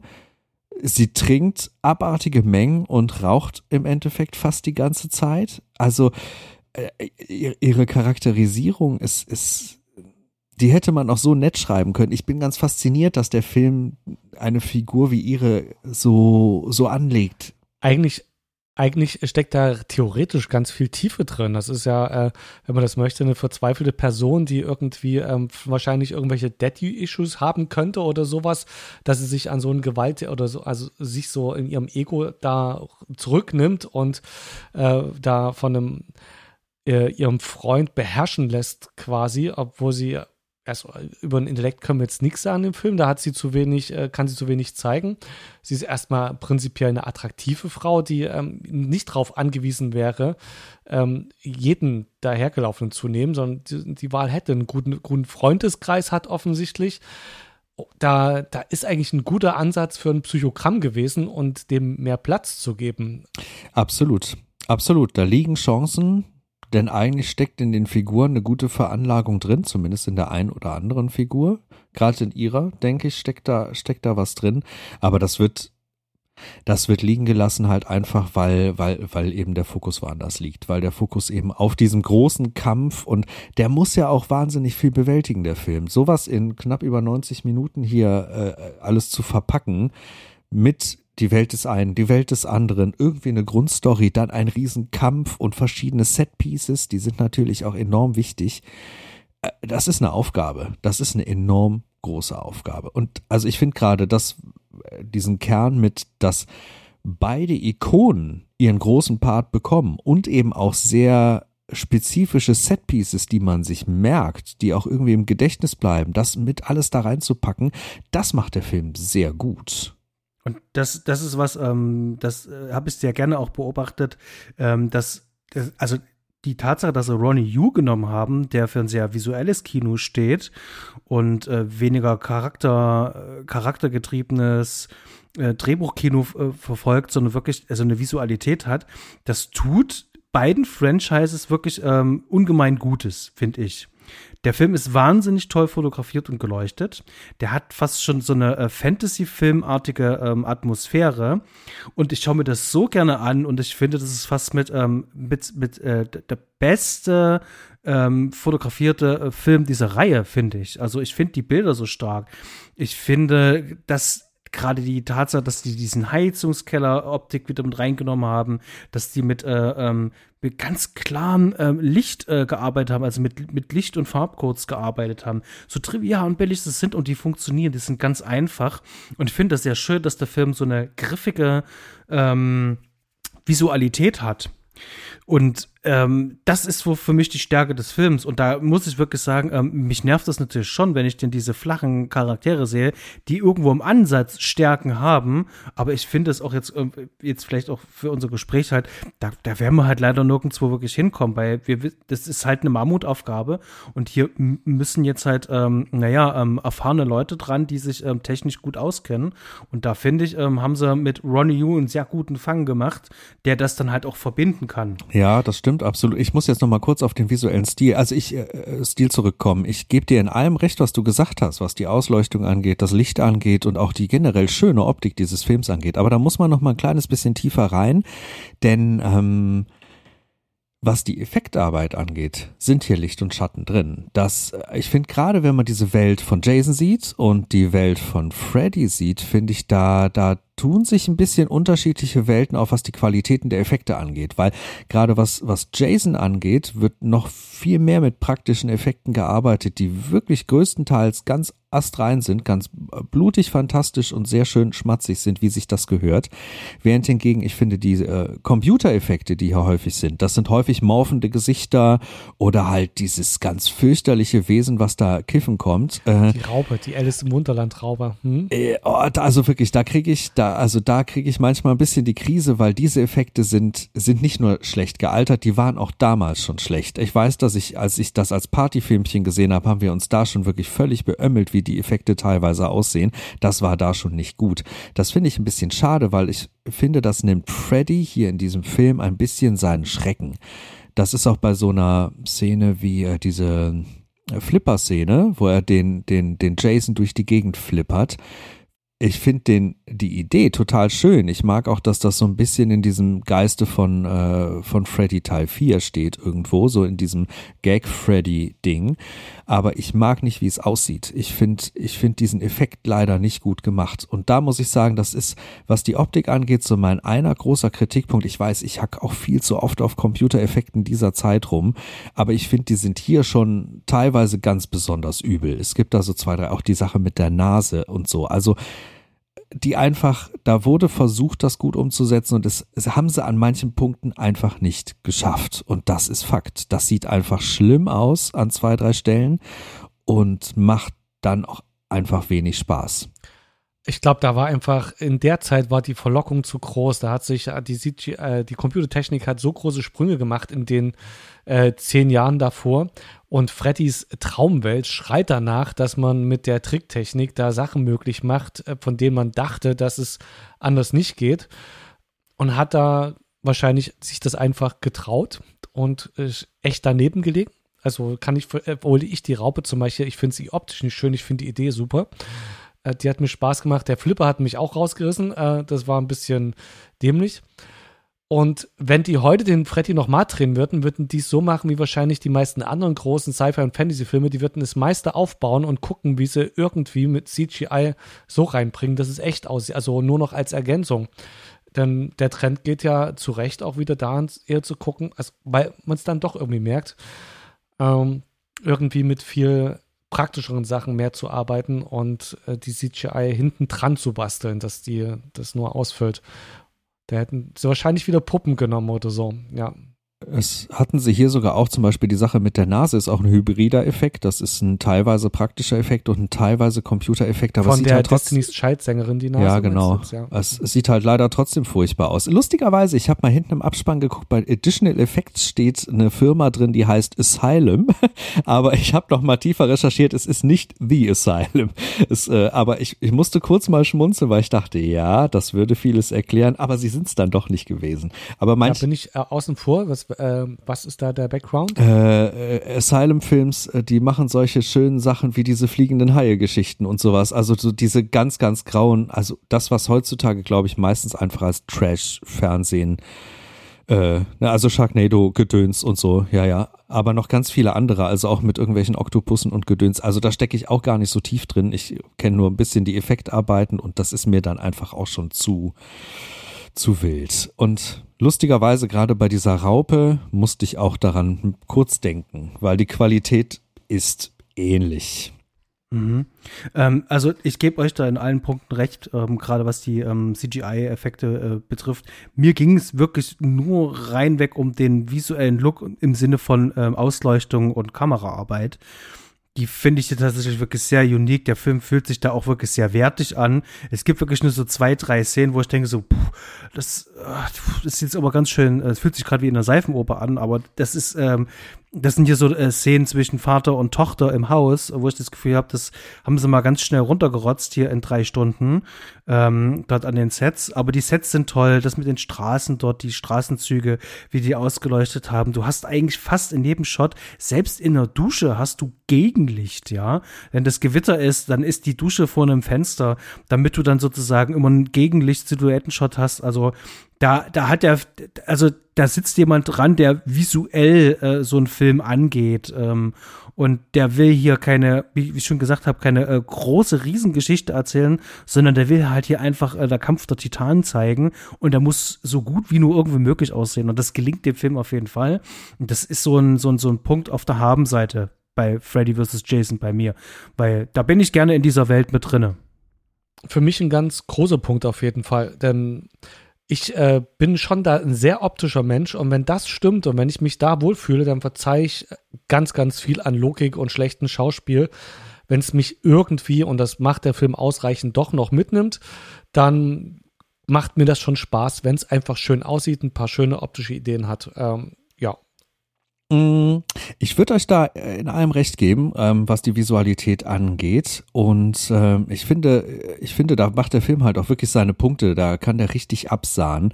Aber sowieso ist ja, wenn man mal auf das ganze Ding drauf guckt, auch die Frage, in was für einem Genre bewegen wir uns hier eigentlich? Wir haben hier zwei große Horror-Ikonen, aber ist das im Kern ein Horrorfilm? Für mich fühlt sich das an vielen Stellen nicht wie einer an. Ich spüre den Slasher äh, auf jeden Fall. Ich habe da einiges auch an Horroranteilen, aber gerade was die ganzen Kampfsequenzen angeht und so merkt man schon, hier ist kein klassischer Horrorregisseur am Werke. Hier ist äh, hier ist ein Actioner, der Wrestling-Anteile hat, der sich teilweise anfühlt wie, ich finde, ein Computerspiel. Ich musste unglaublich viel an äh, Super Street Fighter 2 denken, spannenderweise. Sowas, also diese klassischen 2D, äh, 2D-Kampfgeschichten, äh, wo man gegeneinander antreten kann. Und äh, die Ästhetik ist ja teilweise da auch mit drin. Also das, äh, das das ganze Horror-Ding durchaus aufgebrochen wird und eigentlich dieses Kampfding ganz weit im Vordergrund steht, gerade so in der letzten Hälfte des Films. Der, ich habe bei Ronnie Yu ja auch nur ganz grob drüber geschaut. Der hat ja einiges an diesen Kung-Fu-Schwertkampffilmen äh, äh, in China, Taiwan, wo auch immer, äh, produziert. Und da hat er wahrscheinlich viel mit äh, reingenommen aus seiner Vergangenheit passt vielleicht auch, weil es ja so ein Godzilla versus King Kong Film letztendlich ist, wo es um halt genau die zwei Titanen geht. Es kommt mir auch so ein bisschen vor wie so ein Kaiju-Film, bloß ohne Kaijus. Ähm, da ist jetzt hier wirklich äh, Kampf der Titanen, wie ich es auch schon vor uns gesagt habe. Und ähm, da braucht es ganz viel Action-Anteil und viel, so ein bisschen so Fantasy, Fantasy-Action so erinnert mich das halt. Äh, so eine, wie so eine, wie, wie heißt es, Chinese Ghost Story, so dieses ähm, chinesische ähm, ähm, Fantasy-Kino, so ein bisschen so. Wo die ja auch so quasi quer über den Bildschirm oft fliegen, so an Seilen. Und äh, dann kommt noch dazu, wenn die beiden gegeneinander kämpfen, die haben, äh, die haben ja auch keine Angst voneinander. Ich meine, es, äh, wenn es darum geht, die, äh, da ist die, die Angst da gar nicht mehr das Thema. Nee, es sind ja zwei Unsterbliche, die da aufeinandertreffen. Das ist halt dann schon eine ganz interessante Prämisse per se. Ähm, und vor allen Dingen finde ich das auch völlig legitim, wenn man so ein Crossover macht nach so langlebigen Reihen, dass man da auch im Genre einfach ein bisschen auch rumprobiert und dass, äh, dass man es da auch einfach comicmäßig krachen lassen kann. Ich finde, das wird auch getragen vom Score, um mal ein bisschen auf die Musik zu kommen. Und damit meine ich jetzt sowohl äh, die komponierte Musik als eben auch, hier ist ja auch viel Anteil wirklich mit, ja, New Metal, ne? Mit New Metal und Metal-Einlagen. Äh, wir haben hier, wir haben ja äh, Spineshank mit drin, El Nino mit drin, wir haben in der Szene mal im Hintergrund Type und Negative mit dabei, äh, solche Sachen. Es ist eine interessante Mischung. Hat euch das gefallen? Ja, na klar. Als, ähm, als mit äh, Metaller äh, und äh, mit meiner Lieblingsmusikrichtung, in der ich auch ein bisschen aktiv war, ist das nicht, holt mich das sofort ab. Da fühle ich mich sofort zu Hause und das äh, das Musikgenre spielt ja auch, zumindest von den Grundklängen im New Metal tatsächlich bis auf System of a Down, also Il Nino und sowas, kenne mich echt nicht aus. Ich weiß, die gibt's und habe mal was gehört. Ähm, aber prinzipiell der, der, ähm, der typische Metal-Klang und das Horror-Genre sind zwei Sachen, die passen einfach super gut zusammen. Und vom, vom Feeling her und gerade oft, wenn es dann Richtung Action geht, passt das, untermalt ist es gut und hat, ja, nutzt die Ebene der Aggressivität, die die Musik hat, zur Unterstützung ähm, ganz gut. Habe ich mich wohlgefühlt. Tatsächlich musste ich aber, es hat, äh, es war nicht so dominant. Also ich habe sofort immer wieder weggehört. Das, äh, ich weiß nicht, ihr, ihr achtet viel mehr auf Musik als ich. Ich hatte es äh, Gefühl, ich höre es, ah, so Metal, und dann war ich aber wieder im Film drin und es hat einfach gut gepasst. Ich habe jetzt, äh, die Musik lag nie irgendwie drüber für meinen Geschmack, so dass ich es jetzt mitgekriegt hatte, dass das jetzt wirklich ein tragendes, also ein krass tragendes Element war, sondern immer ein un unterstützendes. Das ähm, ist deckungsgleich auch mit meiner Beobachtung. Ich habe den Film ja auch mit, mit Kopfhörern ja auch gehört. Und gerade der Score von Grammy Revell, der geht wirklich ein bisschen unter, weil er zum einen ziemlich viel zitieren muss. Also er muss stellenweise ähm, äh, ähm, Jason als auch Freddy zitieren ähm, findet selber eine eigene Form oder kann gar nicht, weil in vielen markanten Szenen, gerade wenn die beiden Titanen aufeinandertreffen, haben wir dann wirklich diesen New Metal Score. Ähm, und da muss ich wiederum sagen, da finde ich den Tonschnitt teilweise nicht sehr gelungen, also den, den, äh, so wie die die Musik da editiert haben. Also für jemanden, der sich nicht damit auskennt, äh, mag das alles gehen, aber für jemanden, der sich mit Schnitt, mit Musik, Editing und allem auskennt, ähm, macht es weniger Spaß. Es ist dann sehr verhackstückelt, die, die, die, die Songs, die da drin sind. Beim, beim Schnitt hatte ich in dem Film allgemein, also auch beim Bildschnitt, oft das Gefühl, dass da was schiefgelaufen ist. Dass da ganz harte, komische Schnitte waren, die sich mir nicht erklärt haben. Also, ähm, ja, das ist alles sehr gehetzt und das sowohl im Bild als auch im Ton. Da merkt man einfach, da war die Geschwindigkeit viel mehr Priorität, als dass alles fluffig und, und flüssig funktioniert. Mhm. Ich, ich würde da tatsächlich vielleicht mal ein cooles Beispiel anbringen ähm, und vielleicht auch mal so eine äh, exemplarische Szene äh, im Film. Ähm, eine sehr markante Szene, und zwar die ähm, äh, Kornfeld-Szene. Oh, das ist mein, mein Lieblings-Setpiece im ganzen Film, muss ich sagen. Also nur was das reine Setpiece angeht. Genau, diese, diese Rave, also da passiert ja eine ganze Menge. Und da gibt es sowas, ähm, ich habe den Film jetzt nur im OV gesehen mit Kopfhörern, da hört man natürlich etwas genauer hin, auch gerade, du hörst dann halt auch das Editing auch ganz anders raus. Ähm, und gerade bei Szenenwechseln. Und hier gibt es eine Szene, ähm, wo sich Monika Kiener und Jason Ritter unterhalten und man hört, dass das ein Voice-Over ist, denn du hörst diesen Studio, diesen gedrungenen Studio-Sound, den hörst du. Du hörst sozusagen den Tisch, auf den die sich lehnen, obwohl die gerade draußen im Freien sind. Das ist ein ganz anderer Ton. Und du hörst es aber raus. Und das hört sich für mich so ein bisschen so hingerotzt an. Und das ist genauso auch deckungsgleich mit dem, was du gerade sagst, Fred. Da gibt es teilweise so ein paar Schnitte. Also das sind so richtige Anschlussfehler, also nicht Anschlussfehler, sondern ähm, das passt gerade nicht zusammen. Oder die haben eine Szene eingefügt, damit damit es funktioniert, damit das Editing funktioniert, wo du dann einfach dann irgendwann ein, ein, ein Haus äh, eingeblendet bekommst und nochmal eine Nahaufnahme und denkst so wie, warum habe ich das jetzt gerade gesehen? Das äh, hat doch gerade gar nichts zu tun. Und ähm, diese Partyszene wiederum selber hier, die ist ansonsten ziemlich rund und stimmig. Das ist so, ähm, da kann ich mir richtig vorstellen, da haben die lange dran getüftelt, damit das rund ist und funktioniert. Also die fühlt sich tatsächlich sehr rund an, als aus, aus einem Guss halt an. Also da hörst du diese Defizite nicht. Aber was ich eigentlich sagen will, ist, ich glaube, der Film hatte eine relativ kurze Produktionszeit und das musste dann schnell gehen. Das nehme ich dem, das nehme ich äh, die ganze Zeit irgendwie unterschwellig wahr. Vielleicht noch ganz kurz noch die Frage an euch, ging es euch da ähnlich? Oder wisst ihr da tatsächlich, dass der Film relativ schnell abgedreht werden musste? Nee, das, äh, das weiß ich tatsächlich nicht. Da, da stecke ich nicht tief drin und bei mir war es auch eher das Gefühl, dass da im Schnitt dann viele Dinge passiert sind, weil ich glaube eigentlich dadurch, dadurch, also ich weiß, dass die eine sehr lange Fassung gedreht haben, die eben irgendwas mit zweieinhalb Stunden plus war. Da, dass es viele, viele, viele, viele Szenen gibt, die alle nicht jetzt hier in diesem finalen Cut gelandet sind. Und ich glaube wirklich, das wurde so getrimmt im, äh, im, im Cutting Room, dass da alles auf Geschwindigkeit und vorne weg und dass es trotzdem irgendwie noch logisch zusammenpasst und zusammengreift, wie eben möglich ist dann in diesem finalen Schnitt, ähm, dass das dann zurechtgebogen wurde. Also das war so mein Gefühl dabei. Aber ich weiß, was du meinst. Also das generelle Feeling ist da schon an vielen Stellen so ein, äh, okay, warum jetzt so? Und also hoppla, was ist denn da jetzt los? Das spürt man da schon an vielen Ecken und Enden. Aber das spürt man, finde ich, auch inhaltlich. Also dass, dass da Sprünge drin sind, dass da Sprünge in den Dialogen zur nächsten Szene und zu den nächsten Dialogen, dass da einfach Sachen nicht ganz zusammenpassen, dass das immer so ein bisschen off ist. Da fühlt sich sehr äh, an vielen Stellen wie ein Puzzle an, einfach, dass äh, mehr mit Gewalt zusammengesteckt wurde, als äh, das passt. Was ich noch gelesen hatte, ich habe es auch nicht überprüft, das war, glaube ich, in einem Review, da hieß es, es wäre der teuerste Film vom Budget her. Ähm, das hat der das größte Budget gehabt ähm, von allen Filmen beider Reihen. Oh, wow, okay.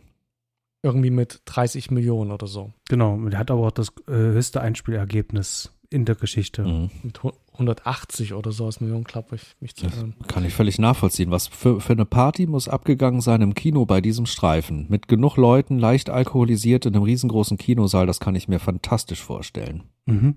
Ja. Genau. Ähm, Dafür ist das Ding gemacht. Ähm, aber lass uns noch mal ganz kurz auf diese Szene kommen. Und ich denke, das ist auch so, weil sie so schön exemplarisch ist, auch, ähm, äh, ähm, nee, anders. Aber lass uns gerne noch mal kurz auf die Szene kommen, weil du sagtest, es ist ja auch so dein, dein Lieblingssetpiece so im Film. Ähm, ich, ich finde, die Szene ist halt wirklich stark. Die, wir wissen, wofür sie halt da ist. Ne? Also wir brauchen natürlich ein bisschen was für den Killcount. Ähm, aber Freddy hat ja hier das Problem, na, dass ihm jetzt sozusagen der Rang abgelaufen wird. Er braucht ja Jason ja nur als Trittbrett, damit sich die Kinder wieder an ihn erinnern können, was ja jetzt nun geklappt hat. Aber jetzt schnappt er ihm die Opfer weg.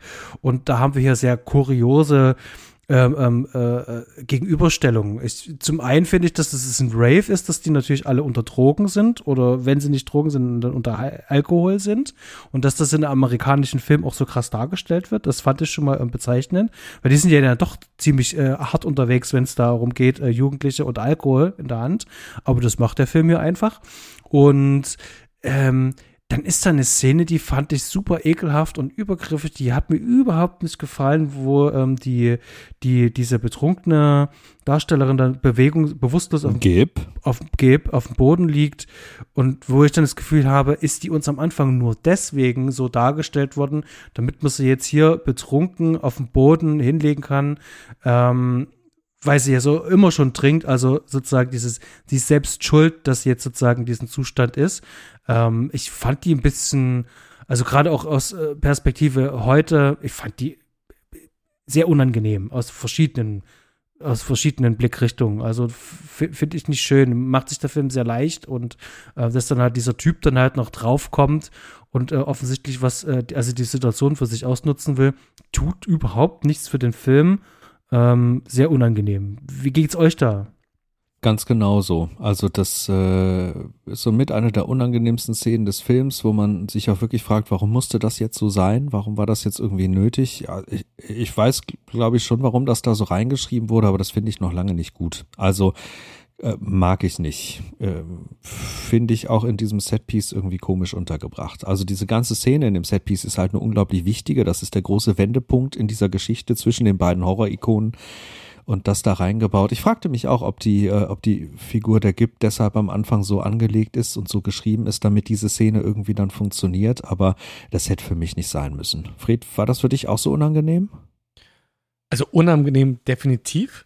Äh, Im Gesamtbild von dem Film ist es auch nicht klar, ob das eine Kritik sein soll, denn ich finde, äh, das ist also erstmal im Slasher-Genre prinzipiell mit diesem, wer Sex hat, wird bestraft, äh, Dingens und dann aber auch noch als Krit man kann es al- als Kritik am äh, Drogenkonsum verstehen und dass ähm, die Frau, äh, das Mädel ist die ganze Zeit Opfer von ungünstigen Sachen. Wie gesagt, da mir bieten sich da eigentlich bei der Figur viele Chancen, die da nicht aufgegriffen wurden, das äh, tiefer zu erklären, wo man eigentlich ähm, auf tatsächlich äh, tatsächlich Probleme, die es ja gibt. Also es gibt die Frauen und Männer, die Opfer in dem Alter von Alkohol sind, die alkoholisiert rumlaufen, die dem schon abhängig sind in dem Alter und die dann eben Gefahr laufen, genau von anderen äh, oder von irgendwelchen Idioten eben äh, missbraucht zu werden. Das ist, äh, es ist eine ekelhafte Szene. Ich habe in dem Moment eher den erhobenen Zeigefinger ist zu schwer, sondern eher gedacht so, ja, scheiße, passt mal auch besser auf euch auf, Leute. Ich habe das jetzt gar nicht so gesehen wie ihr, dass es, äh, dass die selber so platt dargestellt wird, sondern ich habe es als Hinweis auf äh, äh, reale Probleme äh, gesehen und mir in dem Zusammenhang, dass man vorher irgendwo schon ihre Brüste gesehen hat und überhaupt dieser Film schwierig ist zu sagen, wo wird hier eigentlich nur der Sex Cells betrieben, äh, ist es nicht so eindeutig, dass, äh, dass man das so lesen kann. Aber in dem Moment dachte ich nur so, äh, ja, furchtbar und ich möchte der helfen, ich möchte den da runterziehen und ähm, ja, also unangenehm auf jeden Fall. Nur, dass ich es mit einem anderen Blickwinkel gesehen habe als ihr. Udo, du wolltest dazu was sagen? Ich hätte mir einfach ein klares Statement, glaube ich, an dem Punkt von dem Film gewünscht, zu dieser, zu dieser Angelegenheit, zu dieser Szene, zu diesem Geschehen. Ich glaube, ich hätte mir da einfach wirklich gewünscht, dass der Film da eine klare Position bezieht und die auch zeigt. Und das tut er für mich eben nicht. Sondern der, der, der nutzt diese Szene einfach und das, das gefällt mir dann irgendwie nicht. Ähm, also würde auch heute so nicht mehr gedreht werden. Das ist irgendwie, äh, ich glaube, das, das würde heute so fast keiner mehr machen. Ja, mhm. okay. Aber finde ich schon mal gut. Ähm, dass wir da hier ähm, Konsens äh, haben. Ja, ansonsten ähm, äh, die Szene äh, geht dann in diesem Wasserspeicher, äh, geht dir da aus, oder was ist das, Kornspeicher, was das ist? Was ist, was, was ist das? Wasser, Wassertank ist das eigentlich, oder? Also entweder ein Wasserspeicher oder ein Kornspeicher. Ich bin da jetzt auch unschlüssig, ehrlich gesagt, aber ich hätte jetzt am Anfang auch auf Wasserspeicher getippt an diesem Kornfeld zur Bewässerung wahrscheinlich. Aber ui, also äh, gute Frage. Mhm. Aber auf jeden Fall ähm, äh, sehr schönes Set und dann auch, dass das dann sozusagen auch in dem Traumset auch gleich noch mit integriert ist. Und da kommt es dann zu einer schönen ersten großen Gegenüberstellung, wo die beiden aufeinandertreffen. Und da ist es so, dass Freddy Krüger die äh, den Jason Voorhees sozusagen ein bisschen auf den Zahn führt und so ähm, in seinen Kopf eindringt. Auch eine übrigens sehr, sehr, wirklich sehr unangenehme Szene, weil man A weiß, da, da liegt jetzt gerade ein Kind und äh, der hakt sich da jetzt mit seinen Clown da halt rein, um ihn da anzuzapfen und seine Urängste da anzugreifen. Das fand ich schon sehr unangenehm. Aber Angst vor Wasser? Ernsthaft? da, also, also, also Jason kommt, Jason kommt innerhalb der Filmreihe so dermaßen oft aus diesem See rausgestiefelt und da hat man noch nie irgendwie eine Angst vor, vor Wasser äh, feststellen können. Also da musste ich schon mal richtig ordentlich schmunzeln. Das haben die sich schon gut zurechtgebogen. Ich weiß, warum das in dem Film hier so gemacht wird, aber also uah, so richtig im, im, im, im Geiste der Reihe ist das, glaube ich, nicht.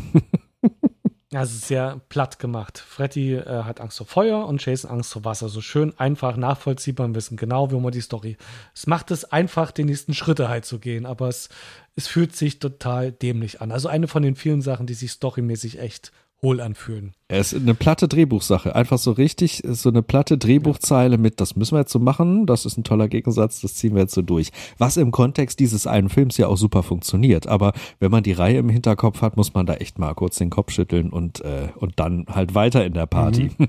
Genau, die Party wird ja dann auch aufgelöst. Äh, Im Laufe dieses ganzen Ding wird die ja aufgelöst. Ähm, Jason ähm, geht da ein bisschen Riot. Genau, der geht da Riot und, und schmeißt diese, schmeißt diese brennende Machete. Und ganz generell finde ich, das Setpiece ist ja einfach ein wunderschönes Beispiel für die Brachialität von Jason, die ich eigentlich durch den gesamten Film durch ziemlich abfeiere. Und ich finde, der ist hier eine Naturgewalt. Der, der rumpelt hier durch die Gegend, der schlachtet und mordet, der ist riesengroß und überragt sie alle. Er ist ein riesengroßer Fels und Berg. Und ich finde schon, das imponiert einem auch, wenn man diesen Film guckt, dass das kommt rüber, dass hier Jason einfach echt eine Maschine ist. Und ich finde das in diesem Setpiece äh, auch sehr bezeichnend, wie er da durch dieses, durch dieses Maisfeld wütet und, und da äh, natürlich auch mit der ein oder anderen gebrochenen Komik da agiert. Und ich finde, man, man, man, man spürt, ähm, dass da auch die Liebe zu, zu Jason irgendwie stattfindet. Äh, da ich wirklich Jason nur aus diesem Film kenne und äh, aus Freitag der 13. war er nur kurz mal als kleines Kind zu sehen und von Plakaten äh, oder äh, so diesen, was man sonst so ein bisschen mithascht ist das mein Eindruck von ihm. Genau der, ich kann da keinen Bezug zu vorherigen Sachen darstellen. Ich habe jetzt auch gelesen, dass ja der Schauspieler äh, gewählt wurde, weil der eben noch größer ist als der von vorher, den wir da hatten und eben genau das, was du gesagt hast, da leistet. Ich sehe ihn in dem Film nur im Kontrast zu Freddy, der mir einfach viel näher ist. Äh, diese, was du sagst, das, das bringt der, also diese Brachialität. In dem Film macht es mir aber keine Angst. Der Film ist irgendwie nicht so, dass ich irgendwie so richtige, wirkliche Schocken, also dass das klappt bei mir. Der würdet sich wie eine hirnlose Maschine da durch, ist unüberwindbar. Ich habe aber, ich finde, keinen richtigen Bezug zu ihm. Ich warte auf Freddy und den großartigen Robert England mit seiner Sardonie, seinem, seinem feineren Spiel. Das, äh, ja, da, da merke ich, dass, äh, dass ich zu Jason einfach nicht wirklich da einen Bezug finde. Da müssen wir vielleicht nachher im Fazit nochmal so eine kleine Gegenüberstellung machen, wo man hier das, das Herz schwingen hat und so. Du hast das jetzt schon anklingen lassen. Ähm, oder vielleicht machen wir das auch gleich jetzt. Wie geht es denn dir, Sebastian, hier an dieser Stelle? Wie wirkt, wie wirkt der Jason hier auf dich als, als als brutale Maschine. Wie wirkt der Freddy hier auf dich? Was, was hat, hat hier einer von beiden dein Herz mehr hm. erobert? Also die erste Frage kann ich dir soweit beantworten, dadurch, dass das ja mein erster Jason-Film war, war das ja sozusagen erstmal meine mhm. Identifikationsfigur allgemein. Und danach habe ich ja die anderen Freitag-Filme gesehen. Und da habe ich immer dieses Problem gehabt, man hat schon das Gefühl, dass äh, Jason irgendwie immer ein bisschen anders ist. Also dadurch, dass es immer ein anderer Darsteller war. Ich habe dann vor allen Dingen, also der erste und zweite und dritte, die, die habe ich so in einem Rutsch alle gesehen, aber gerade vier, fünf, sechs, die habe ich äh, ähm, genau entgegengesetzt in Richtung geschaut. Also erst den sechsten dann gesehen.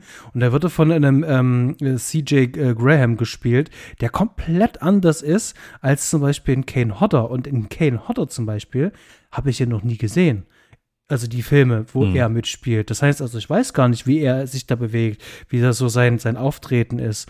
Und die anderen Darsteller, Ted White und äh, Richard Brooker, ich kann mich da nicht entsinnen. Teilweise hatte der ja bis zu ähm, äh, zwei Darsteller. In einem Film ähm, waren es sogar ähm, drei Darsteller und sogar eine Darstellerin. Und da habe ich sozusagen ähm, wenn ich diesen direkten Vergleich habe, ist der hier am bedrohlichsten als Inkarnation des, des, des Jasons. Der wirkt groß und natürlich ist dann auch diese Gegenüberstellung mit diesem etwas kleinen Robert äh, England, wenn man weiß, dass der auch jetzt nicht so groß ist, das funktioniert schon. Und um die zweite Frage äh, da aufzugreifen, wer jetzt sozusagen die Sympathiepunkte hat, im im Film selber, ich habe das gemerkt, gibt es jetzt eine Verschiebung. Hättest du mich das vor, vor 15 Jahren gefragt, hätte ich gesagt, das ist ganz klar Freddy Krüger. Ähm, aber jetzt ist es so, dass ich den Jason äh, tatsächlich mehr mag. Ähm, zum einen, weil er sympathischer ist, weil er nicht so, so, so, so, sadistisch böse ist, sondern eher, eher der, den guten Part hat, um das ähm, vielleicht so zu umschreiben. Und Freddy Krüger ist mir, ist, ist mir ein bisschen too much. Der ist äh, super Villain. Und Jason Voorhees ist halt einfach dieser stumme, stoische Typ halt, ähm, halt die Klappe. Ähm, und äh, ich mach dich jetzt platt und das ist, ist halt ähm, super sympathisch halt. Also, das ist super nerdy gerade, weil, ähm, also gestern habe ich mir auch so Gedanken gemacht, so, hm, also irgendwie finde ich den gerade sympathischer. Der Freddy, der geht mir auf, auf den Nerv gerade. Von daher ähm, finde ich das eigentlich sehr Es geht mir eben auch so. Also ich, ich sehe hier diese Jason Set-Pieces und diese Jason-Auftritte und, und was er da so abzieht und auch wie das rübergebracht wird, rein audiovisuell und auch mit den Effekten. Und mir gefällt das einfach ein Ticken besser, obwohl ich eigentlich die Figur von Freddy eigentlich interessanter finde im Kern. Aber hier bei diesen beiden Auftritten so direkt gegenübergestellt bin ich ganz klar auf der Jason-Seite, einfach weil es da, da rumst es mehr, da kracht es mehr, der Typ gibt mir hier einfach mehr und der, ja, für mich wirkt er auch einfach, ja, sympathischer ist ein komisches Wort in dem Zusammenhang, aber es stimmt stimmt schon irgendwo. Der ist, der ist hier der, mit dem ich einfach mehr mitfiebere. Wie, wie, wie würde jetzt irgendwo in, in Hesse sagen, ähm, la, Bubble mit nicht voll, äh, nee, äh, Bubble mich nicht voll, so, so, so ein Typ. Richtig. Ja, der schwingt seine Machete und der hat sein Ziel und der erreicht sein Ziel und wumms. Ja. Ich kann das äh, voll nachvollziehen. Äh, Jason hat auch einfach die besseren Szenen in dem mhm. Film der hat mehr Szenen in dem Film, der hat äh, keine Computereffekte, die missraten sind und äh, ist halt auch ein Opfer einfach. Also jemand, wo man sagen kann, äh, so dieses typische, was man sonst bei, ich weiß gar nicht, bei Freddy war es ja auch irgendwie so, aber äh, irgendwie ist es trotzdem, wird in dem Film wird ja die äh, Geschichte von Jason einfach auch nochmal benannt und man fühlt da einfach mit und denkt so, ja, das arme Kind, also der kann ja auch nichts dafür, so ein bisschen. Also ich kann das verstehen, aber für mich steht da einfach ein Fels irgendwie rum und hackt drauf ein und es ist, äh, auch wenn es an sich schön gemacht ist, ist trotzdem, interessiert er mich nicht so sehr. Und ich verstehe auch, was ihr meint, so Freddy ist ja mir nicht sympathisch. Ich mag einfach äh, die Präsenz, die Robert England einfach hat und dass er diese Feinheiten, da, da ist halt Körpersprache, krass viel Körpersprache und Blicke mit drin. Das catcht mich einfach auch. Äh, ja, und bei mir liegen ja die letzten Freddy-Filme wieder drei Monate lang zurück, dass ich die gesehen habe, so dass äh, das jetzt isoliert gesehen habe wieder und mich einfach darauf gefreut habe, den wieder zu sehen. Äh, vielleicht hier noch, äh, noch was. Ich habe das Gefühl, dass ähm, Freddy Krüger hier in dem Film wahnsinnig ähm, in so einem sexuellen Kontext äh, immer steht. Ja, das, also es gibt da einige echt unangenehme Sachen. Also mit, äh, was du gesagt hast, mit dem Kind und dann spielt er auch noch mit dem kleinen Kind dann rum und dann macht er hier sich noch an die Hauptdarstellerin ran. Das sind dann echt Sachen, die da, das finde ich dann auch nicht schön. Also da möchte ich mich jetzt distanzieren von meinem Namensvetter, aber äh, das sind nicht die Sachen, die mir gefallen. Das sind einfach die Posen, wo der so cool rumsteht und böse guckt und so. Und der bezeichnet doch alle Frauen irgendwie als, als Schlampen oder Nutten. Also das, das geht die ganze Zeit durch. Und ich dachte mir irgendwann auch nur, was will mir das, was will mir das Drehbuch damit sagen? Das hat er doch in, nicht in allen Filmen so getan. Eben. Was, was Genau. ist denn da los? Also, ich, also er wird sehr schlecht dargestellt, auf jeden Fall. Und ich finde es, ähm, also gestern auch bei der Sichtung ist mir aufgefallen, so, was soll denn das eigentlich? Was ist denn das für eine Ebene? Warum ist das jetzt ein sexistisches Arsch? Ähm, ihm geht es doch eigentlich um die Seelen, ja, ähm, aber ihm geht es nicht darum, ähm, eine Frau zu vergewaltigen oder, ähm, ähm, ne, also zu missbrauchen.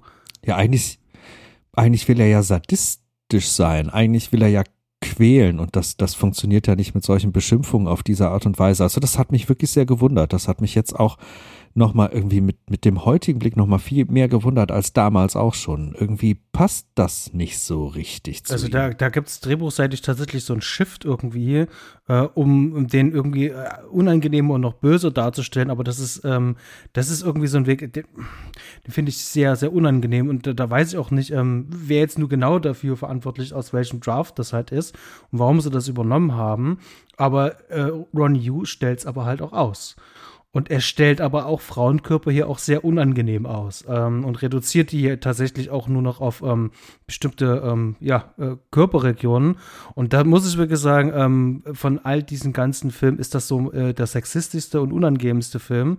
Und äh, das ist tatsächlich wirklich was, was mich wahnsinnig stört. Also es hat mich sel selber gestern gestört und, und umso mehr wir auch darüber reden und gerade die Szene von vor uns, da im Kornfeld ist auch nochmal so ein Indiz dafür, dass es ein sehr ähm, äh, ähm, äh, ähm, männlicher Macho-Blick da drauf ist und das gefällt mir überhaupt gar nicht, weil es tut dir für die Geschichte überhaupt gar nichts. Hätte es auch gar nicht gebraucht, finde ich. Nee. Mich stört's, mich stört's nicht in der Einstiegsszene, ne, wo, wo dieses Freitag der 13. Flair halt auch durch die, durch die Barbusigkeit mit aufgegriffen wird. Da finde ich das, da finde ich das irgendwie, auch wenn das natürlich auch sexistisch ist, aber da finde ich das irgendwie legitim, um diesen Vibe zu transportieren, ne. Aber in den späteren Szenen, gerade auch irgendwie, ne, da gibt's diese Duschszene, da gibt's eben diese Kornfeld-Szene, über die wir jetzt ein paar Mal gesprochen haben. Da gibt's einfach so ein paar Sachen, die sind zu viel. Und also ich finde gerade diese, Sprüche von, von Freddy, diese sexistischen Sprüche, die gehen eindeutig über das Maß des Nötigen völlig hinaus. War, war einfach nicht notwendig. Das hätte man einfach lassen können. Ähm, gibt genug gute sadistische Sprüche, die der Mann auf Lager hat. Da bin ich mir sicher, da hätte man andere schöne Dinge finden können. Okay, ähm, hätte ich gar nicht gedacht, dass wir heute noch mal dazu kommen, aber ähm, schön, dass wir auch das mal ähm, äh, besprochen haben. Äh, Ich freue mich da auch tatsächlich drüber, wenn man das so erarbeiten kann. Ähm, ich würde sagen, wir haben schon recht viel, haben wir heute besprochen.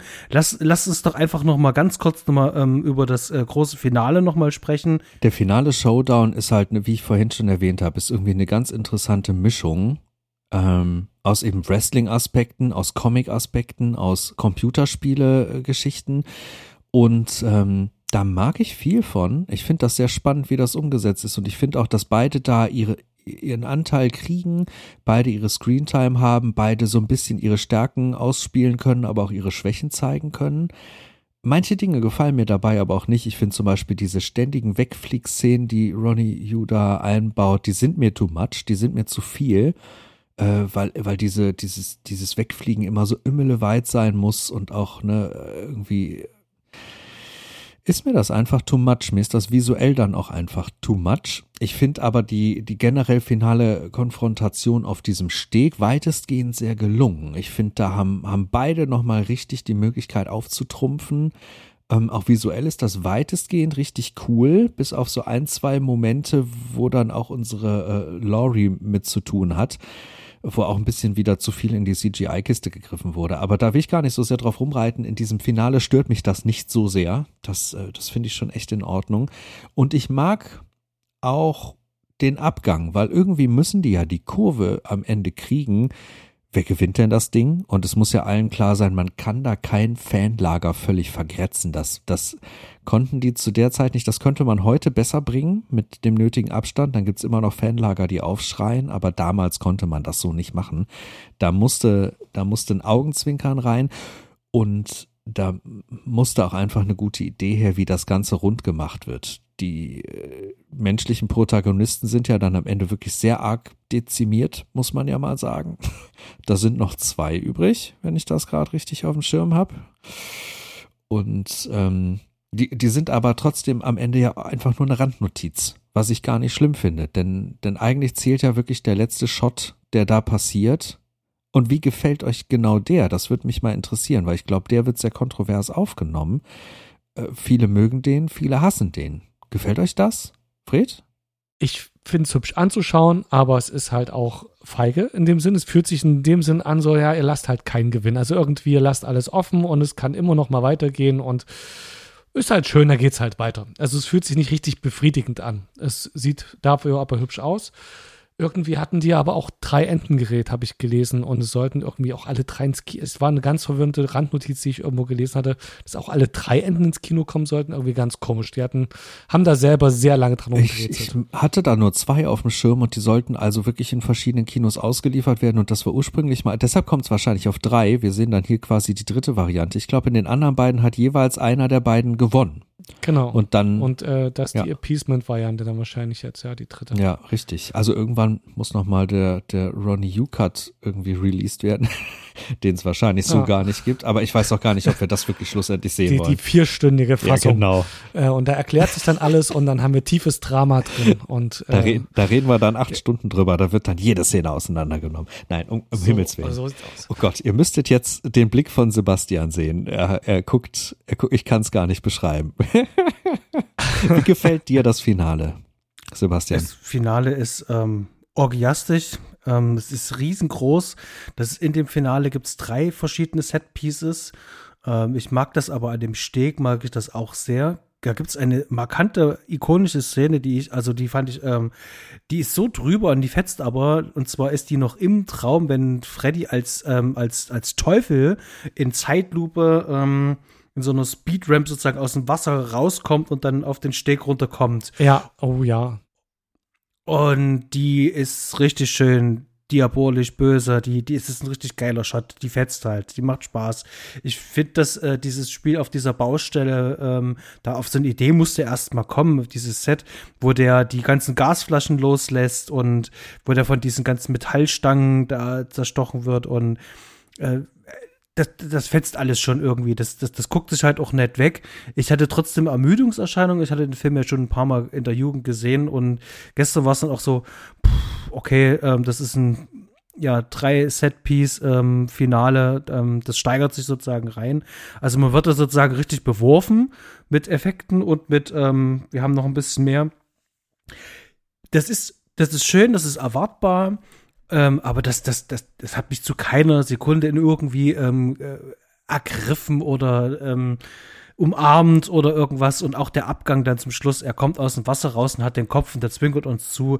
Ähm, das ist alles Fanservice. Ähm, bitte hackt euch selber jetzt nicht die Arme und die Köpfe ab. Ähm, ähm, alle beide leben noch und alles ist cool und äh, alles ist wieder auf Anfang. Ne? Es ist so ein bisschen wie, wenn eine Serie ähm, mal einen kleinen Ausreißer macht und die Produzentin sagt, ihr könnt alles machen, was ihr wollt, Hauptsache am Anfang, äh, am Ende ist wieder alles wieder am Anfang.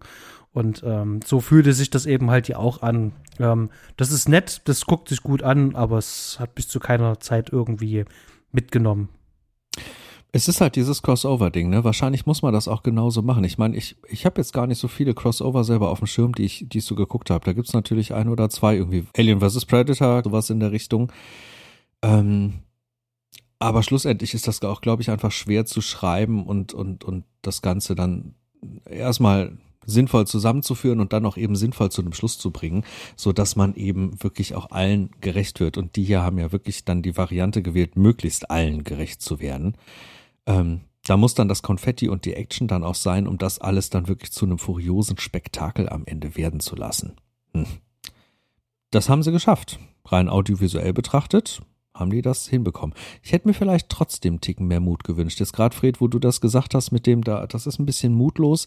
Es wäre eigentlich spannender, finde ich, wenn da einer, einer die absolute Oberheit gewinnt.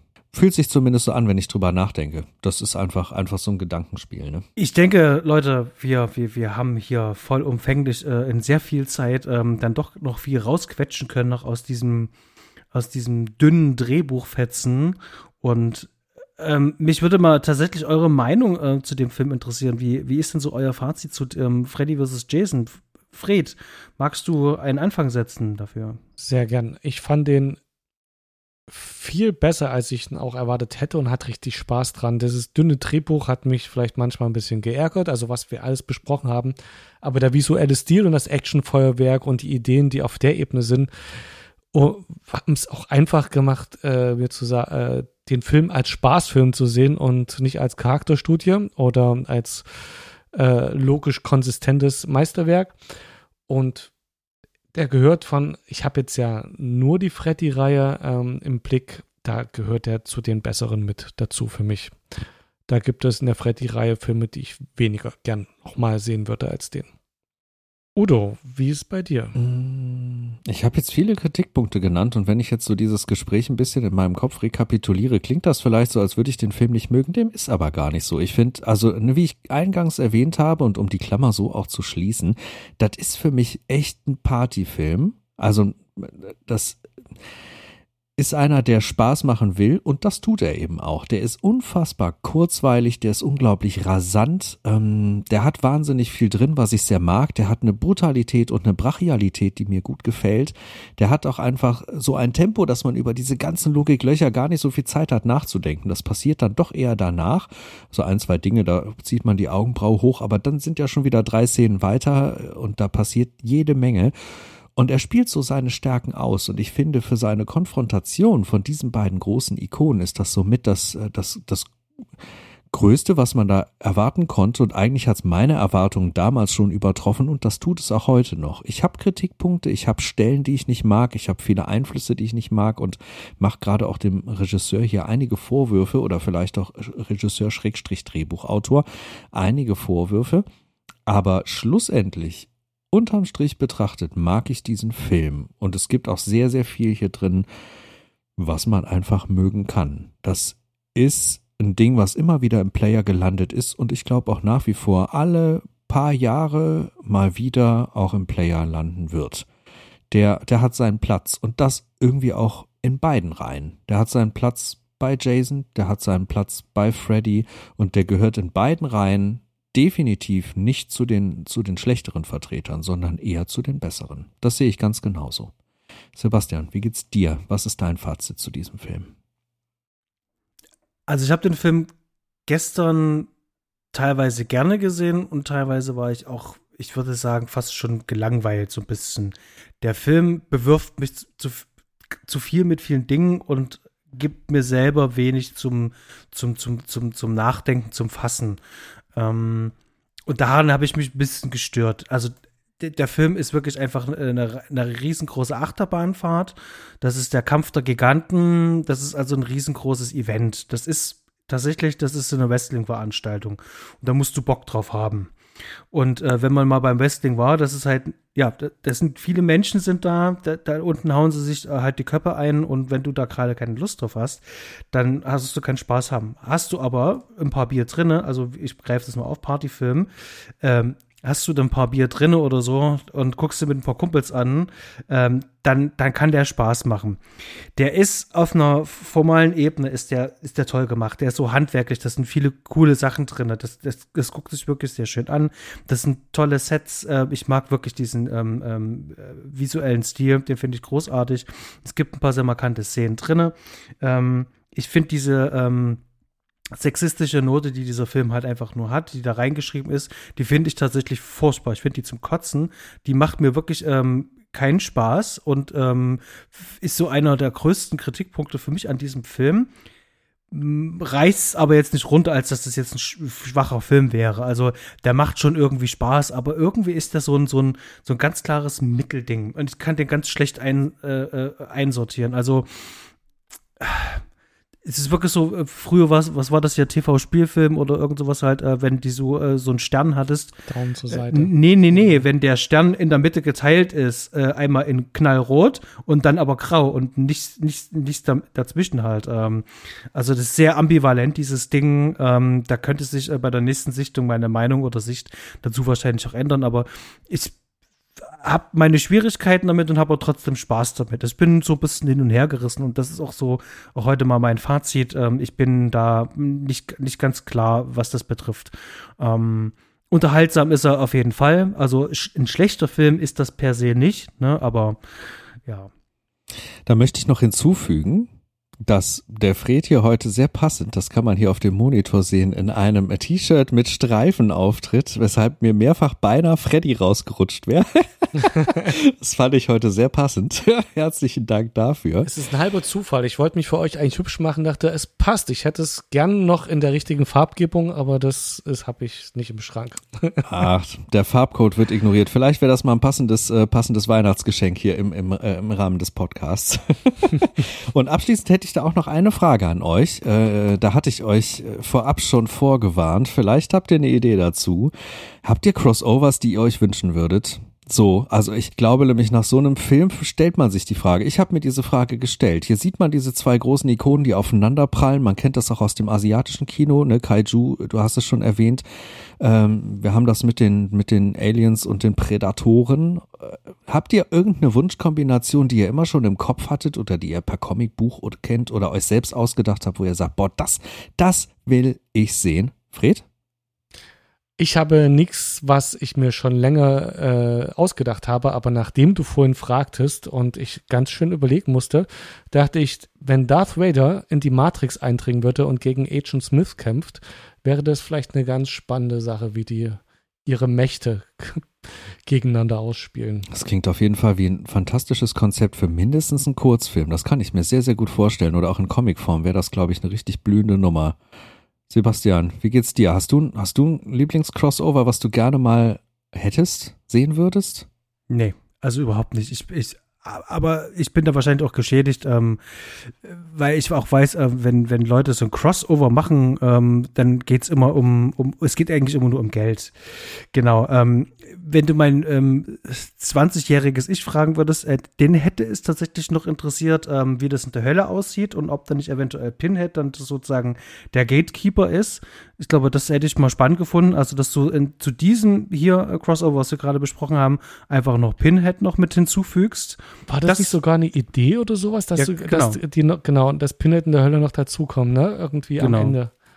Also das, das hätte ich tatsächlich äh, ähm, äh, sicherlich gerne gesehen, aber ich glaube heute, ähm, ich, ich war letztens im Kino bei einem Marvel-Film. Ich habe mir hier, ähm, wie heißt das, ähm, Doctor Strange ähm, und äh, Multiverse, schieß mich tot, äh, an, angeschaut und spätestens, äh, wenn du sowas im Kino gesehen hast und auch da hat auch ähm, der altehrwürdige Sam Raimi noch Regie geführt und ähm, ist sich auch nicht zu schade, sich mehrfach selber zu zitieren ähm, habe ich tatsächlich äh, echt jetzt ähm, Schwierigkeiten mit solchen Crossovern, weil ich eben halt weiß, ähm, das kannst du gar nicht mehr ernst anfassen. Ich habe aber auch nicht mehr diesen, diesen jugendlichen Blick da drauf. Also mein jugendliches Ich ähm, ähm, hätte die Turtles mit ähm, äh, den Power Rangers und was weiß ich, wen zusammen äh, gerne gesehen. Ähm, äh, das ist halt nie passiert. Und nee, ich glaube, heute bin ich da nicht so. Aber äh, hast du ein Crossover, was du gerne sehen würdest?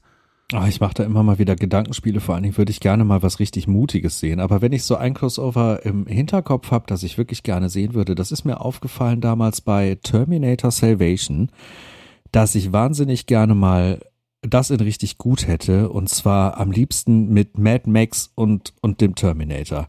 Also also das in richtig anständig und dann auch mit, äh, mit, mit einem anständigen Regisseur dahinter, am liebsten eben dem von, von, vom Mad Max-Universum und das in richtig ernsthaft, kompromisslos und ohne großes Studio im Hintergrund, sondern einfach dieser Typ darf das selbst entscheiden. Das könnte ich mir verflucht gut vorstellen. Das wird natürlich nie passieren, aber als Idee finde ich das sehr reizvoll. Terminator wird auch echt ganz gut in Mad Max 2 reinpassen, finde ich. Äh, Absolut. Oder auch in den vierten halt, ne? Das, das würde sehr gut funktionieren. Da könnte man was draus machen. Leute, ähm, ähm, ich, ich denke, wir haben das für heute und ähm, ich muss hier an der Stelle nochmal riesen Dank nochmal an euch sagen ähm, für das ähm, wirklich sehr ähm, lustige Gespräch und unterhaltsame Gespräch. Da ist heute ein bisschen was zusammengekommen. Damit ist jetzt die Reihe hier abgeschlossen. Nightmare on Elm Street ist damit um. Der Horror-Oktober ist vorbei. Und äh, an der Stelle sage ich nochmal vielen lieben Dank an euch da draußen, dass ihr eingeschalten habt. Dieser Podcast, der ist independent, unabhängig. Wir wollen kein Geld dafür haben und wünschen uns maximal von euch ein wenig Unterstützung in Form eines Kommentars, eines Likes, einer Bewertung auf iTunes bzw. Apple Podcasts. Gebt uns auch gerne einen Stern bei Spotify. Das würde uns sehr glücklich machen. Wollt ihr in die Sendung kommen, egal welchen Geschlechts, meldet euch bei uns mit einem Film eurer Wahl und dann macht man einen Termin aus und dann könnt ihr gerne bei uns hier sprechen. Und ja, bei uns geht's in zwei Wochen wieder weiter. Ähm, Udo, du ähm, hast einen Gast mitgebracht äh, oder ein Gast hat, hat sich bei uns äh, über dich gemeldet. Ähm, über was werden wir denn in zwei Wochen sprechen? Oh, den Gast werde ich noch geheim halten, das werdet ihr dann merken. Aber der Film, äh, da gehen wir wieder zu John Carpenter rüber. Wir bleiben noch ein bisschen im Horrorgenre und reden über Christine, also äh, Carpenter und King. Ganz genau. Und das ist, wie ihr gehört habt, ein Gästewunsch. Das heißt also, das funktioniert, das geht wirklich. Hier können, könnt ihr in die Sendung kommen und das wird auch der Gast in der nächsten Sendung machen. Und ähm, ja, wir versprechen euch auch, ähm, dem Horrorgenre treu zu bleiben, vor allem nächstes Jahr wieder. Ähm, aber es wird noch ein paar schöne Ausreißer in verschiedene diverse Richtungen gehen. Und ähm, ja, bleibt nichts zu sagen, außer danke Udo, danke Fred für das Gespräch heute. Danke dir, Basti. Ja, oh, danke auch von mir. Ich danke euch. Dann wünsche ich euch jetzt einen schönen Abend und ihr da draußen gute Nacht, guten Tag und bis zum nächsten Mal. Ahoi und viele liebe Grüße an euch alle da draußen. Tschüss.